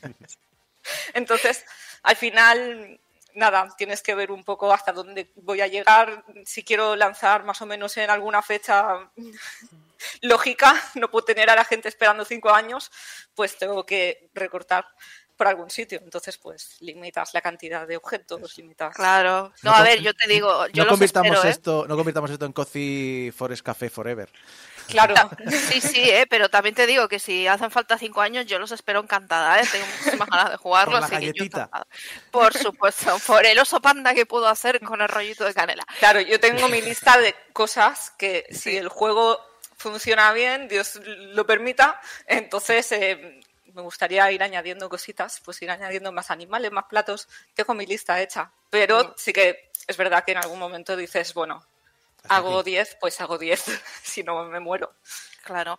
Y ah, una cosa que siempre me llama muchísimo la atención porque, no sé, Coffee Talk, por ejemplo, yo soy muy fan de los dos juegos, entonces es una cosa que a mí me fascina y es que en el juego, claro, es una cafetería y entonces tienes que aprender recetas nuevas, experimentar con los ingredientes, ¿no? Para atender atender a los clientes. ¿Has tenido que documentarte para, para poner todas esas bebidas o cómo se hacen y demás? ¿Cómo, cómo ha sido esto? Mira, es muy curioso porque yo no tomo café, no me gusta. Entonces tenemos aquí un, problema, que es que no, yo no tenía ni idea de, Me parece estéticamente precioso, sé que a la gente le gusta, entonces dije, tiene que haber café. Eh, yo soy más de galletas. entonces, al final, lo que no sabes de uno, pues no pasa nada, lo, lo buscas y como no es un juego en el que tengas que preparar... eh, con cierta cantidad de ingredientes cada cosa. Al final el minijuego de ritmo quita un poco ese peso, también para que sea un poco más apto para todos los públicos, ¿no? Para que los niños puedan jugar, que no tenga mucho texto, que no tengan muchas instrucciones, pues ese minijuego de ritmo le quita un poco el peso a la hora de preparar los platos y además eh, es entretenido para todas las edades. También una cosa que tiene este minijuego de ritmo es que no es... eh, sí que va a depender de lo bien que lo hagas, eh, la valoración que te pongan, pero no eh, puedes perder.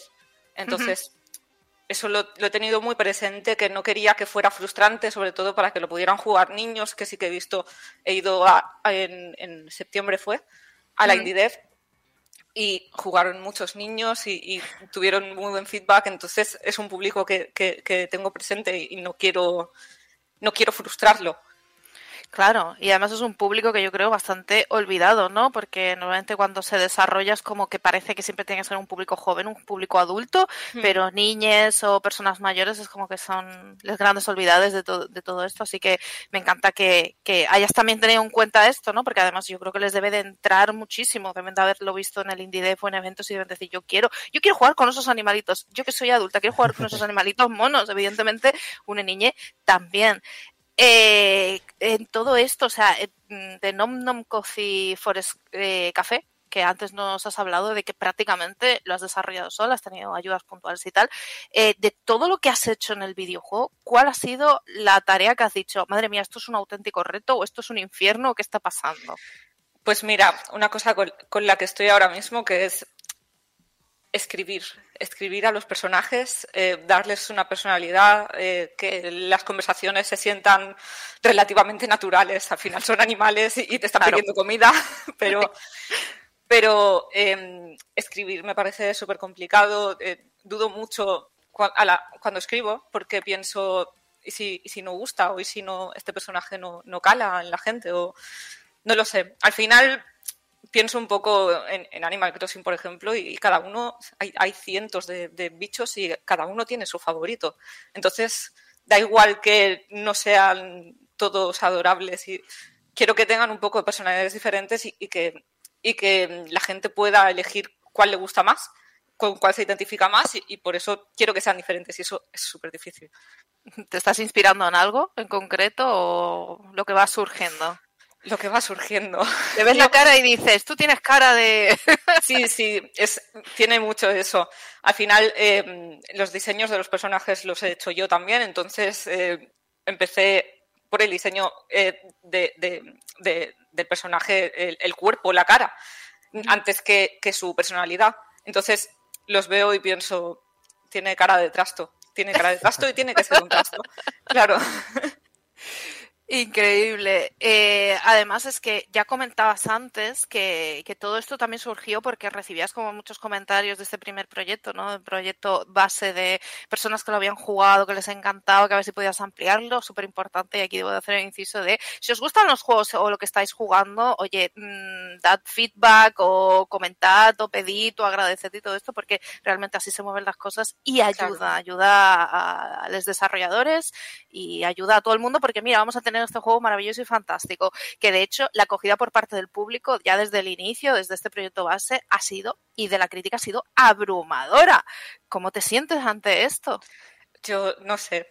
Yo eh, llegó un punto que dije, bueno, pues, eh, ¿sabes esto que se dice de mm, tienes que llegar a las 7000 wishlist antes de lanzar el juego porque así Steam te da visibilidad? No sé. Cuando pasé ese punto, yo dije, ya, ya. No, no sé, no sé, no sé cómo tomármelo, ¿sabes? Ahora es un poco un. Ya he cumplido ese objetivo que te dice todo el mundo que tienes que hacer y todo lo que venga es un regalo. Es un regalo de la gente no, no tengo, no, no quiero llegar a las 100.000, no, o sea, eh, ya he pasado de lo que yo creía que era posible, no, sab- no sabía si iba a llegar a 7.000. Entonces he pasado ese punto de largo y para mí es todo un regalo y lo que venga. Dices, dices el tema de Steam, que tenías que llegar a una cifra en concreto. Eh, ¿Por qué es tan importante eso? Si nos lo puedes explicar, que no sé si a lo mejor hay algún tema técnico que mm, no se pueda, pero si puedes, coméntanos un poquito más esto de cómo funciona Steam, porque creo que es importante también saberlo y que el público pueda saberlo cómo, cómo va todo el tema de wishlist. ¿Y por qué por insistimos tanto? ¿Por qué es- insistimos tanto Claro. en que si os gustan los proyectos, ponerlo en la lista de deseados, etcétera? Sí, hay que hacerlo porque eh, al final eh, el algoritmo de Steam pues eh, hace sus cálculos internos que no van a decir nunca para que no lo manipulemos.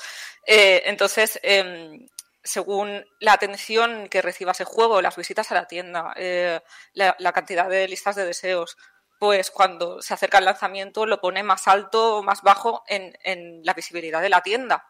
Entonces eso es muy importante, porque si yo me paso años haciendo un juego y luego no vende, mm, igual no hago otro.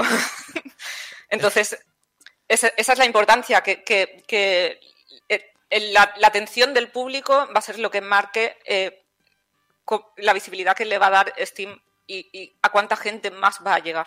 Empieza a haber una relación entre desarrolladores indies y youtubers, ¿eh? Con el algoritmo. Sí, es que al final es el juego de la vida. o sea, ahora mismo el, el mundo funciona así y o jugamos con él o jugamos en contra. Totalmente. Pues nada, ya de paso que estábamos hablando de Steam, de Wishlist y demás, espacio publicitario. Anaís, ¿dónde podemos seguirte a ti? ¿Dónde podemos seguir el proyecto? ¿Qué tenemos que hacer para seguir apoyándote en Steam? Adelante, ese es el, es el momento. Pues yo estoy en Twitter. eh, la página de Steam, si buscáis Nom Nom o Nom Nom Cozy Forest Café, la encontraréis. Si le dais wishlist, pues fantástico, me ayudáis un montón. Eh, luego, si queréis probar ese juego previo, eh, eh, está en Itch.io, tenéis que buscar Nom Nom también. Y, y nada, comentar. eh, no, la verdad es que no hay, no quiero donaciones, no quiero nada, solo quiero que, que si os interesa me lo hagáis saber, porque al final todo el mundo tiene sus días de ya no quiero hacer esto, llevo mucho tiempo haciendo esto. Entonces al final cuando te llega un mensaje que te dice, pues mm, le he enseñado el juego a mis amigos de clase y cosas así. A mí, sobre todo, los comentarios de, de- de niños me, son lo que me, me pierde. En ese momento es cuando digo, venga, Yo lo he puesto en enciende el ordenador. Yo lo en la wishlist aquí en directo. Quiero decir una cosa que, Gracias. que, que es un problema que tienen muchos desarrolladores indie y lo has indicado tú. El hecho de que tengas la cabeza tan clara y tan fría en el sentido de decir, quiero, no es un juego para hardcore, es un juego para todos los públicos. Eh, hay que poner un límite a lo que quiero hacer y demás. Eso es, eso es tener los pies en el suelo y eso es muy bueno. Es decir, entiendo que es muy positivo y te, y te veo como muy concentrada en saber hacer las cosas bien de desarrollo indie. Porque el problema es eso, es que esto es un poco como, volviendo a lo de los youtubers, es un poco, Hmm. es, una es- es algo que te mueve, es algo, una afición y a veces no ves el límite y te come. Y ahí es donde Sí. llegamos al burnout. Yo muchas veces cuando me preguntan digo eso, que gente que me dice cómo es estar en la industria, es una industria muy pasional. Si no te mueve y si no quieres hacerlo, es muy posible que no salgas a gusto. Entonces, em, tienes que tener alguna especie de motor dentro que, que- que te diga que tienes que seguir haciéndolo. A mí lo que decía de los comentarios de niños, a mí es lo que más ilusión me hace porque yo pienso en yo cuando era pequeña y yo jugaba esos juegos de la página de la Barbie y yo pensaba, vamos, yo no sabía de dónde salía eso. Pues a mí que el hecho de que, de que ahora somos un poco más conscientes ¿no? de que esto es un trabajo y son unos proyectos que los hace gente gracias a, a- Internet y que hay más información, el hecho de que niños se acerquen a escribirme sabiendo que me va a llegar a mí directamente, que quieren ver más, que les encanta el juego, que lo juegan en clase, que, es como, era yo, era yo de pequeña, ¿sabes?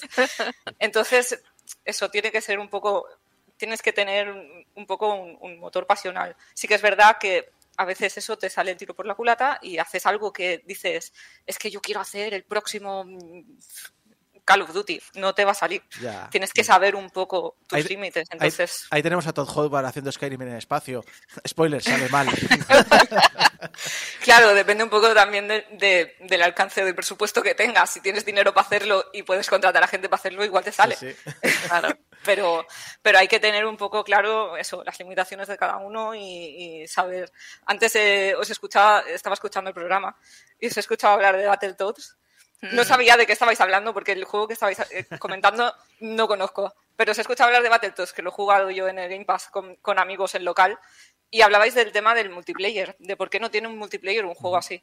Y es que es muy difícil hacer un multiplayer. Claro. Es muy difícil mantenerlo, es muy difícil controlar que funcione bien después, sobre todo en un juego de este tipo que requiere que todo vaya frame a frame, clarísimo, calculado. Es difícil implementarlo, entonces a lo mejor el equipo ha dicho, no, Sí. no podemos hacer esto está fuera de, de- de nuestro alcance y no pasa nada. Y les O honra. sea, y les honra. Claro, sí. tienes que saber dónde están tus limitaciones y, y a lo mejor si hubiera tenido multijugador y no hubiera funcionado como esperamos, hubiera sido Peor. una mala review. Claro. De hecho, es una de esas Entonces cosas hay que sí- saber, Es sí. una de esas cosas que siempre abogamos en los análisis, especialmente yo que me dedico a analizar los Eurojunks, que es ese estudio que quería poner tantas mecánicas porque les hacía ilusión, pero luego les faltaba tiempo para hacerlas bien. Claro. Entonces, igual en unos meses eh, juegas a Nom Nom y dices, es una mierda, pero por lo menos has sabido dónde estaban sus límites. Eh, du- dudo mucho que digamos eso, teniendo en cuenta lo poco que hemos visto. nada, ya. nada. Sí, porque te conoces. Nada, broma. Pues nada, Anaís, ves, gracias también a personas como tú que venís aquí al programa, que nos explicáis eh, vuestra experiencia, que estáis detrás, que estáis desarrollando todo esto, también estamos conociendo más el mundillo, así que tu niña pequeña eh, precisamente está haciendo eso, ¿no? Está divulgando también todo el tema del desarrollo y la verdad es que te lo agradecemos y te mandamos muchísimo ánimo con los últimos compases de- de- del- del juego, porque sabemos que es una etapa crucial en estos momentos, así que mucho ánimo y estoy segura de que aquí hay muchas personas que ya estaban comentando en el chat de YouTube que tienen muchas ganas de jugarlo y que ya están poniéndolo en la lista de deseados. Así que muchísimas gracias por haber venido aquí al programa. Gracias por invitarme y darme el espacio. Un beso. Cuídate. Chao.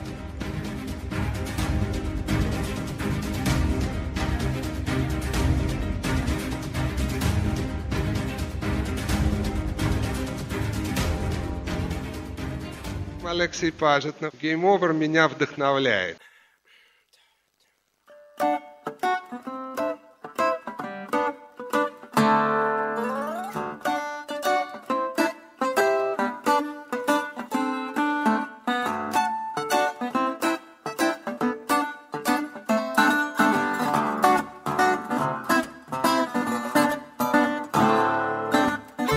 Llega la hora de las letras, y la hora de las letras más salvaje y sangrienta de todas, pero eso nos lo explicará el responsable. ¿La hora de las letras o la hora de las hostias otra vez? Exacto, de, de esta sección que es Abraham Limpo. ¿Qué tal, Abraham?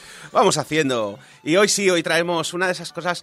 Porque veréis, este título me llamó la atención directamente por el nombre. Porque, a ver, vosotros no sé si habéis jugado mucho a rol, pero hay una clase de personaje disruptivo muy común que en, en inglés lo llaman el murder hobo, que literalmente se podría traducir como el vagabundo asesino. ¿Vale? Y es ese personaje, esos son los jugadores que habitualmente, pero no necesariamente novatos, y que asumen que la violencia es la única acción disponible del juego. Es en plan de, porque se acerca el amable comerciante, le disparo.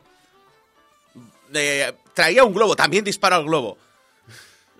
Oís un ruido, le disparo al ruido.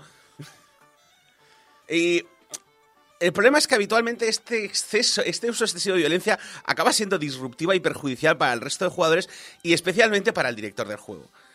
Así que no es mucha sorpresa que cuando vi un libro que se llamaba Las crónicas del Murder Hobo, pues me lo bajase para leer directamente. Esta es mi mierda. Exactamente, y del primer libro de la trilogía, Something, hablamos hoy.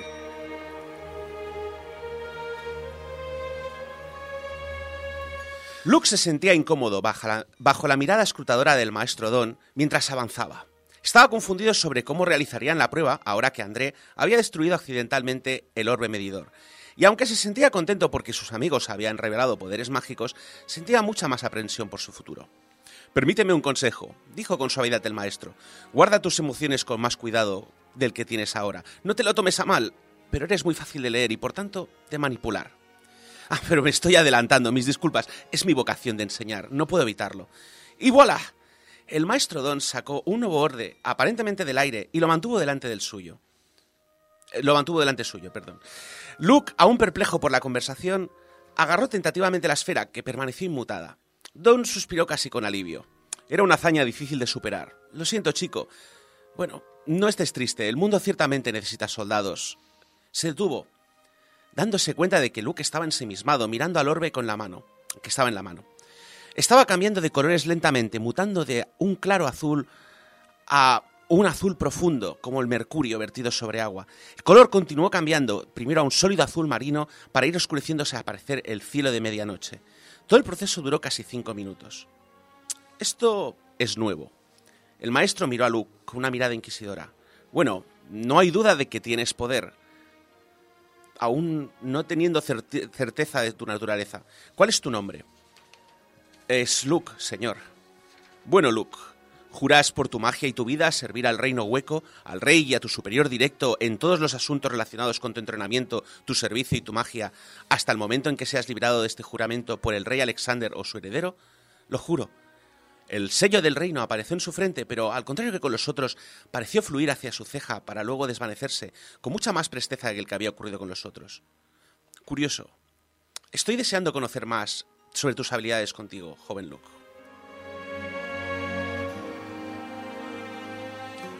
Luke, que no tiene apellido porque no es un noble, es un aprendiz de curtidor, un oficio que ha desempeñado desde su tierna infancia ya que es el trabajo de toda la familia. Como todos los súbditos del Reino Hueco, debe atender a la prueba de ascensión a los 17 años. Básicamente consiste en averiguar si tiene poderes mágicos y, por tanto, la capacidad de ascender a dimensiones superiores. Aparentemente el mundo en el que viven es solo uno de muchos, infinitas variaciones con diferentes grados de separación. Durante la prueba, sus amigos demuestran ser poderosos ascendentes. Zed resulta ser un bardo que en este universo tienen el poder de influenciar la voluntad de la gente. Y al contrario que en la mayoría parte de juegos de rol y novelas de fantasía, aquí se toman este tipo de influencias como una violación de la autonomía de una persona, que es algo que se debería considerar como un crimen en cualquier sitio. Pero en la mayor parte de juegos de fantasía, no, los nigromantes que resucitan muertos.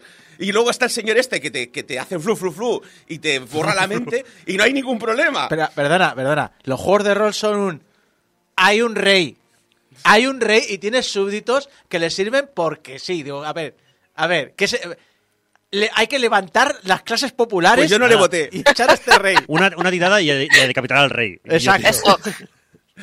Bueno, tan serio se lo toman que mientras que cualquiera que demuestre tener poderes mágicos puede elegir renunciar a ellos en vez de servir al reino, los bardos solo pueden elegir servicio o muerte. Es decir, no, como no sabemos con certeza si vamos a poder desactivar tus poderes, o obedeces o te matamos. Eh, los ascendentes bardos no tienen dimensión, además, porque el poder del bardo viene de la gente que le rodea, así que están vinculados a la tierra. Eh, por otro lado, Taylor es la hija del varón local, y puesto que la mayoría de los nobles son o han sido ascendentes o hijos de ascendentes, ya se esperaba que diese positivo. De hecho, es una poderosa nominadora, el equivalente del mago en este universo. Los nominadores eh, invocan conjuros aprendiendo el nombre verdadero de los mismos. Y puesto que la dimensión de los nominadores es un plano literalmente compuesto de libros y texto, en plan, las tormentas son palabras que, con- que indican los elementos que componen la tormenta y cosas parecidas.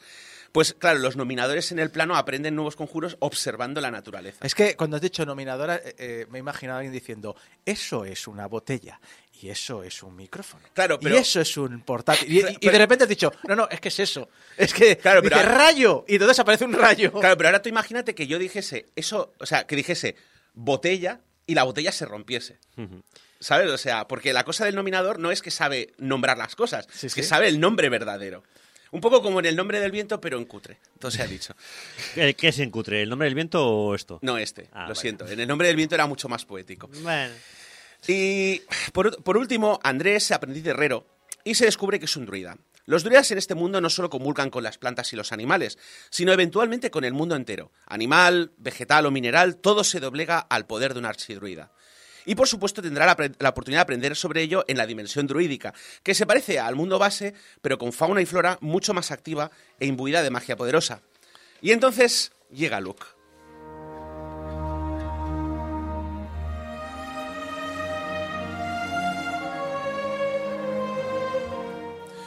Con un floreo de la mano del maestro Don, la luz pasó a través de André. Entró en su cuerpo de un color púrpura y salió de verde profundo. Esta luz fue absorbida por el portal, que se solidificó en un solo color.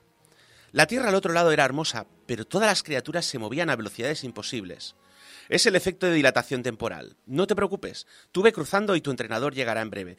No le hagas esperar. André cruzó la centelleante frontera a la extraña tierra. Lo último que vio el grupo fue a la pareja, André y su entrenador, alejándose a la velocidad de un caballo a galope. Bueno, Luke, es tu turno. Creo que contigo probaremos con los curanderos, quizás, como el último joven. En cuanto usemos tu maná lo sabremos seguro, pero como el camino ya está ahí abierto, les haré esperar un momento por si acaso. El maestro Don mandó la luz a Luke, y luego más, y más aún. Los ojos del archimago se entrecerraron y expulsó de su cuerpo una tormenta de maná que fue absorbida por el joven. Un pequeño goteo de maná azul empezó a vertirse en el portal, sin cambiar la escena. ¡Ja! Me encanta tener razón. Un curandero. Tan noble ocupación. Vamos, chico. Luke dio un paso adelante, esperando que alguien viniese a recibirlo al portal del otro lado. Se conmovió para cruzar la puerta, pero en cuanto su pie cruzó la frontera, el portal brilló de un profundo azul marino por un instante, y Luke fue absorbido inmediatamente, desapareciendo de la vista de todos. Al otro lado, el curandero encogió de hombros y agitó sus brazos en cruz para indicar que Luke no había llegado. Mm, Bueno, eso es. eso es nuevo. El ceño de Don se arrogó con asombro y lanzó unos cuantos conjuros en un intento de averiguar qué había salido mal. Nunca había visto a nadie ser vaporizado al cruzar el portal. Bueno, esperábamos algunas pérdidas. Probablemente era demasiado pronto para él. Sus canales de maná no debían estar formados del todo. Eh, probablemente sea mejor para nosotros. Creo que su poder tenía algo que ver con resistir a los juramentos. Hubiera sido una sentencia para él, eventualmente. Eh, Reginald, ¿puedes notificar a su familia? Eh, Taylor, ¿lista para marchar? Nos queda mucho que hacer. Taylor, Taylor simplemente miró al cambiante portal con los ojos húmedos, una mano presionando su boca.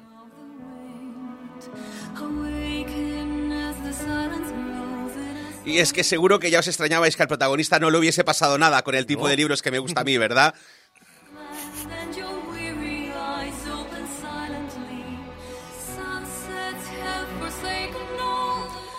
Bueno, pues Luke es transportado a una dimensión que parece salida de un videojuego, con una densidad de maná que habría matado a cualquiera que no tuviese la potra de ser el protagonista, y además con una dilatación temporal 15 veces mayor que el mundo base, con lo que nuestro desgraciado aprendiz de curtidor se pasa 37 años y medio más solo que la una, y luchando contra todo lo que hay en ese universo, al cual, por cierto, acaba llamando Mundo Murder, Mundo Asesino.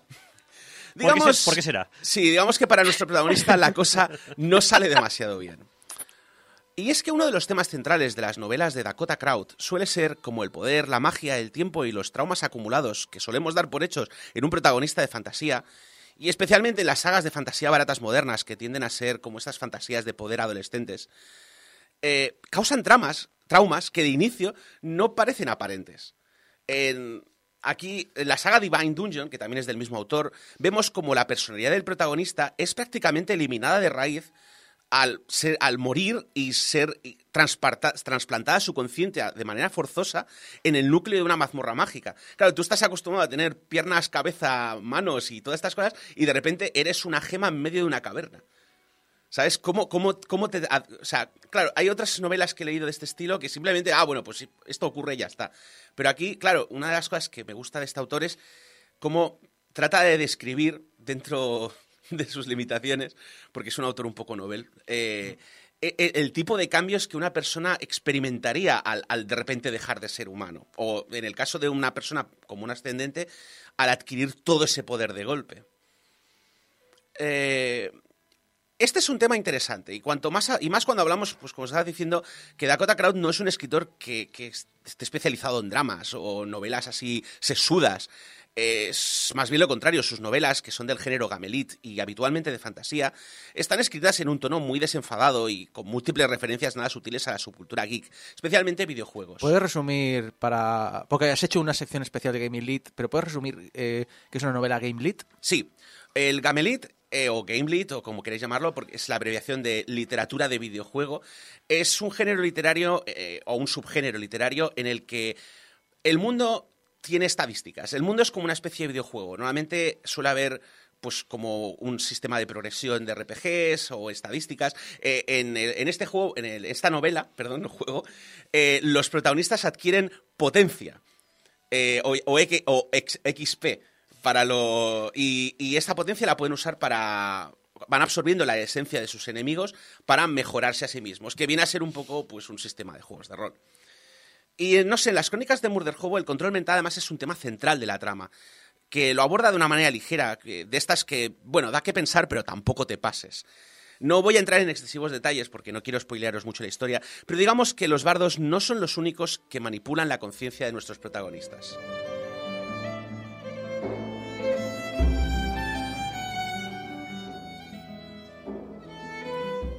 Taylor reapareció al lado de Zed. Sabéis que me especializo en sentidos. Si no os desplazaseis con la sutileza de un elefante, esos centinelas aún estarían durmiendo. No los vi porque eran rocas. No había literalmente nada especial en ellos. Eso no es del todo cierto, contradijo André. Luke sabía que había algo raro en esa roca. "Eh, sí, pero ¿seguro? Zed inclinó su cabeza y arqueó una ceja para indicar su escepticismo. Estamos hablando de un hombre que mató a un árbol, sospechaba de la hierba y trató de liarse a porrazos con la lluvia. ¿No podría ser simplemente que esté más loco que una cabra? Las rocas de esta zona son 5A4D41. El centinela es 483E34. La voz de Luke flotó suavemente y un, y un vistazo indicaba rápidamente al grupo que estaba agachado y moviéndose silenciosamente entre la escasa maleza que el paso rocoso permitía. ¿Cómo podéis estar tan despreocupado por el hecho que estas criaturas rocosas nos estén dejando paso sin atacarnos? Creo que es una emboscada. ¿Estáis simplemente acostumbrados a que los enemigos os ataquen a cara descubierta o simplemente no os importa la emboscada? ¿Has visto a más de ellos? André mira a su alrededor. ¿Dónde? Este área está plagada de centinelas rocosos. ¿Qué significan esos números? Taylor ajustó su túnica con cuidado para que no le entorpeciese. Gracias al aviso de Luke, sabía que un combate podía empezar en cualquier momento. Códigos de color. Luke parpadeó dos veces cuando Taylor no reaccionó. ¿De verdad? Tú eres la especialista en sentidos. Dile a tu, sigil a tu siglo que asigne un código de color a todo y luego usa los sentidos para leer todos los números en tiempo real. ¿Cómo puedes no saber eso? Yo ni siquiera tenía un entrenador. Eh, Taylor no podía contestar, abrumada por el súbito influjo de información que su sigilo le estaba envi enviando. Con los ojos llorosos desactivó la función. ¿Cómo... ¿Cómo puedes funcionar así?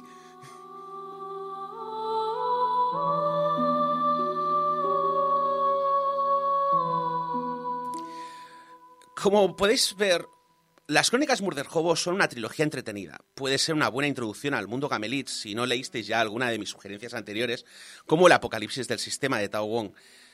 Los libros no se recrean en las estadísticas constantes para rellenar espacio de libro, que es algo, por cierto, que Amazon, como Prime Unlimited, te paga por el tiempo que se pasa la gente leyendo. Es un recurso bastante manido en los Gamelit. De, no, pues te pongo tres páginas de estadísticas. Hola, soy el J.R.R. Tolkien del Game Lead. ¿Por qué? Porque te he llenado cinco páginas entre diálogo y diálogo innecesariamente. Sí. Eso es un don, ¿eh? Ya os digo. No, porque en realidad lo que hacen es pegar la tabla una y otra y otra vez. con los es cambios una que ha IA. del personaje. Y te pone media, media página más con una canción. Es una IA. Sí, lo hizo un, lo hizo un mago. La, la historia en sí además es interesante. Tiene unos cuantos giros de guion que, si bien no son inesperados, a mí me llaman la atención porque pocas novelas de este estilo, como digo, Kindle Unlimited está bastante lleno de no, fantasías de poder, sobre, habitualmente además escritas por exmilitares, que básicamente es, oh, reparto mucha leña, soy muy fuerte. Iba a decir adolescentes, pero no. Estamos hablando de gente que tiene mentalidad adolescente. Eh, bueno, es lo que habitualmente pasa. Sí. Y a mí me resulta interesante ver como, como un escritor que, bueno, imagino que es porque es programador, no, no exmilitar, eh, te da una, le da una coherencia al sistema que, que no es habitual ver en este tipo de libros. Eh, y además, y lo que suele ser importante para mí, son de lectura, se leen rápido. Por contra, también os digo que un buen editor habría apuntado algunos errores tontos. A veces se repiten muchas palabras seguidas. Hay algunos personajes, como el maestro Don, que a veces lo llaman maestro Don con una, con una reverencia increíble, y otras veces simplemente lo llaman Don. Que dices, a ver, no es un archidruida súper famoso y súper importante en el reino, llámalo por su título o por el nombre, pero no le tutees. Eh, y, eh, como os digo, nada que detraiga excesivamente de la lectura, pero podría mejorarse.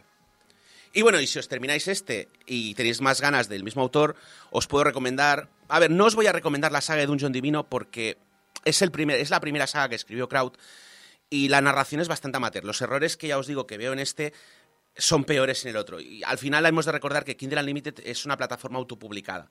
Eh, en cambio, la saga del Año de la Espada es mucho más interesante, eh, que también la publica él, tiene de momento tres libros publicados. Es una cosa curiosa en la que cada, cada libro está dedicado como a una especie de estereotipo dañino de los mundos de cultivación y cómo afecta a la gente ese estereotipo dañino cuando se lleva al exceso. Y de otros autores que me han llamado la atención tenemos la saga de Agricultura poco ortodoxa de Benjamin Querey, que me llamó mucho la atención porque simplemente tiene uno de esos títulos que El gustan a los título, pro- japoneses. el título promete, la Sí. verdad. ¡Oh, qué bien! He descubierto cómo cultivar a un granjero en 52 sencillos pasos, haciendo el juego de palabras de cultivación espiritual y la cultivación de la granja. Y resultó ser bastante divertida. Básicamente es un señor que se reencarna en un universo donde la gente se le asigna un oficio al nacer y él le asignan granjero y no tiene ningunas ganas de serlo. Entonces se busca todas las chetadas que puede, todas las reglas que puede romper para obtener puntos de experiencia sin cultivar nada. Eh, y bueno, y creo que ya la mencioné anteriormente, y probablemente acabe haciendo una hora con ella, eh, aquel que pelea con monstruos de Shirtalun, el nombre del autor es absolutamente ridículo, se nota que es el típico nick que teníamos, como cuando yo a mí me llamabais Volcano, eh, uy, pues todavía me llamáis, pero el libro, los libros en sí son muy curiosos. Es también, de nuevo, una historia de traumas acumulados y cierta coherencia narrativa que encuentro a faltar. Altamente recomendable. Curioso porque el, eh, el de esta semana, el de este mes, eh, aparte de decir, bueno, si es, como autor a lo mejor es un poco novel, amateur, y eh, su trasfondo es programación, sin embargo le veo muy interesantes temas psicológicos. Tema de traumas y cómo los traumas de tu infancia o de tu base o de tu inicio de la carrera, en este caso de una carrera de, de mago o cazador o lo que sea, eh, cómo te acaban afectando al cabo del paso de los años. Sí, yo básicamente es lo que me ha llamado mucho la atención y por eso al final decidí hablar sobre este libro, ¿no? Porque como os digo, el problema de la literatura barata es que tiende a ser como muy repetitiva. Entonces, cuando encuentras algo que hace algo un poco diferente, vale la pena mencionarlo. Y en este caso yo creo que la coherencia, es lo que digo, es un universo bastante coherente y además apunta mucho esa intenta hace un intento como de deconstrucción del género en el que apunta ese tipo de cosas que tendemos a dar por, hecho, en plan de claro, tú mandas a un chaval de 17 años, le dices que es el héroe y lo mandas a matar monstruos hasta que acabe con todos. ¿Cómo acaba ese chaval al final de la historia? ¿Sabes? O sea, eh, y, y, claro, nosotros damos como muy por hecho que, que, todo ese tipo de cosas pasan un poco por encima, que el tío, pues, le importa un bledo matar goblins o lo que sea, pero, pero claro, o sea, lo que vemos en la realidad es que es algo completamente distinto. Ese, ese trauma mental a que se acumula nos cambia como persona. Entonces, ya os digo, no, no, no esperéis aquí una cosa sesuda, no es un taxi driver de las novelas o, o cosas de estas. Es simplemente por lo menos, no sé qué, intenta como mínimo desarrollar estos temas más allá de la acción o del humor o de, o de, las, de las referencias extrañas al mundo de videojuegos que, que, en el que vive nuestro Murder Hobo. Bueno, pues ya sabéis, las crónicas de Murder Hobo lo tenéis ahí si os interesa meteros en el Game Lead si no lo habéis hecho ya.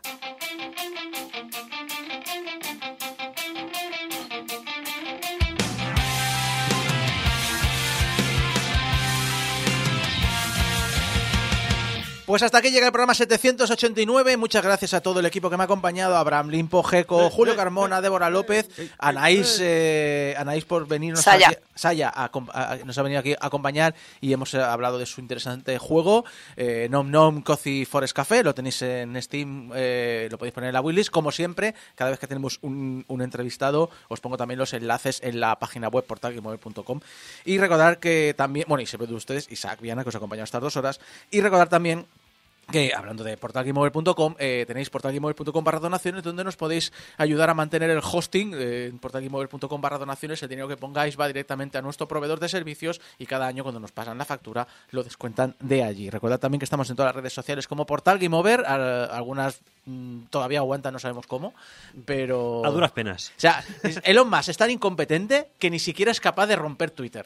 ¿Podremos apuntar una red social nueva a la lista de muertes que hemos sobrevivido? Sí, sí, espero que sí.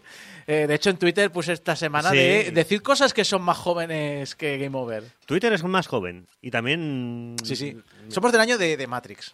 Eh, 99. Nueve. Sí, sí.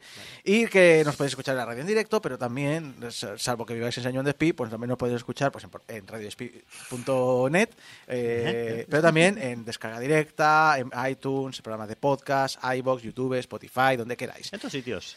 Y recordad que nos podéis enviar mensajitos de amor a público.portalgameover.com y vuestros mensajitos de ahorro de odio a pues yo tenía un trauma infantil y lo convertí en una novela portalgameover.com. Muchas gracias a todos por escucharnos. Nos vemos la semana que viene en el programa 790. Hasta entonces, adiós.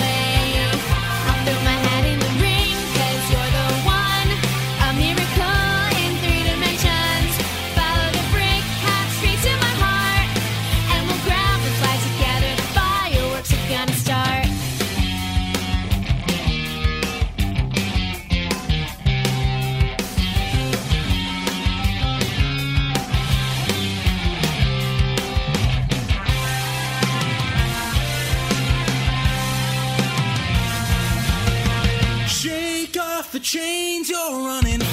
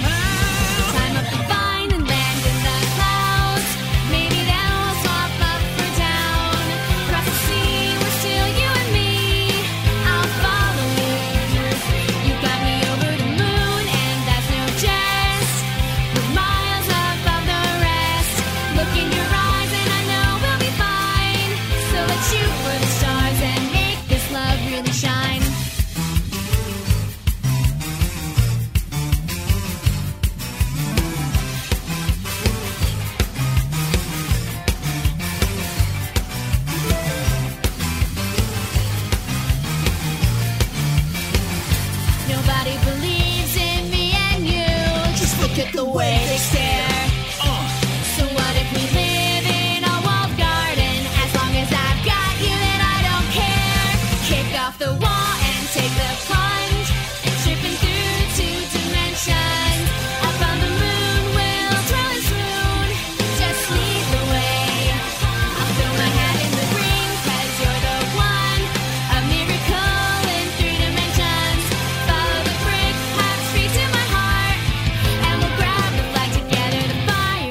gonna start.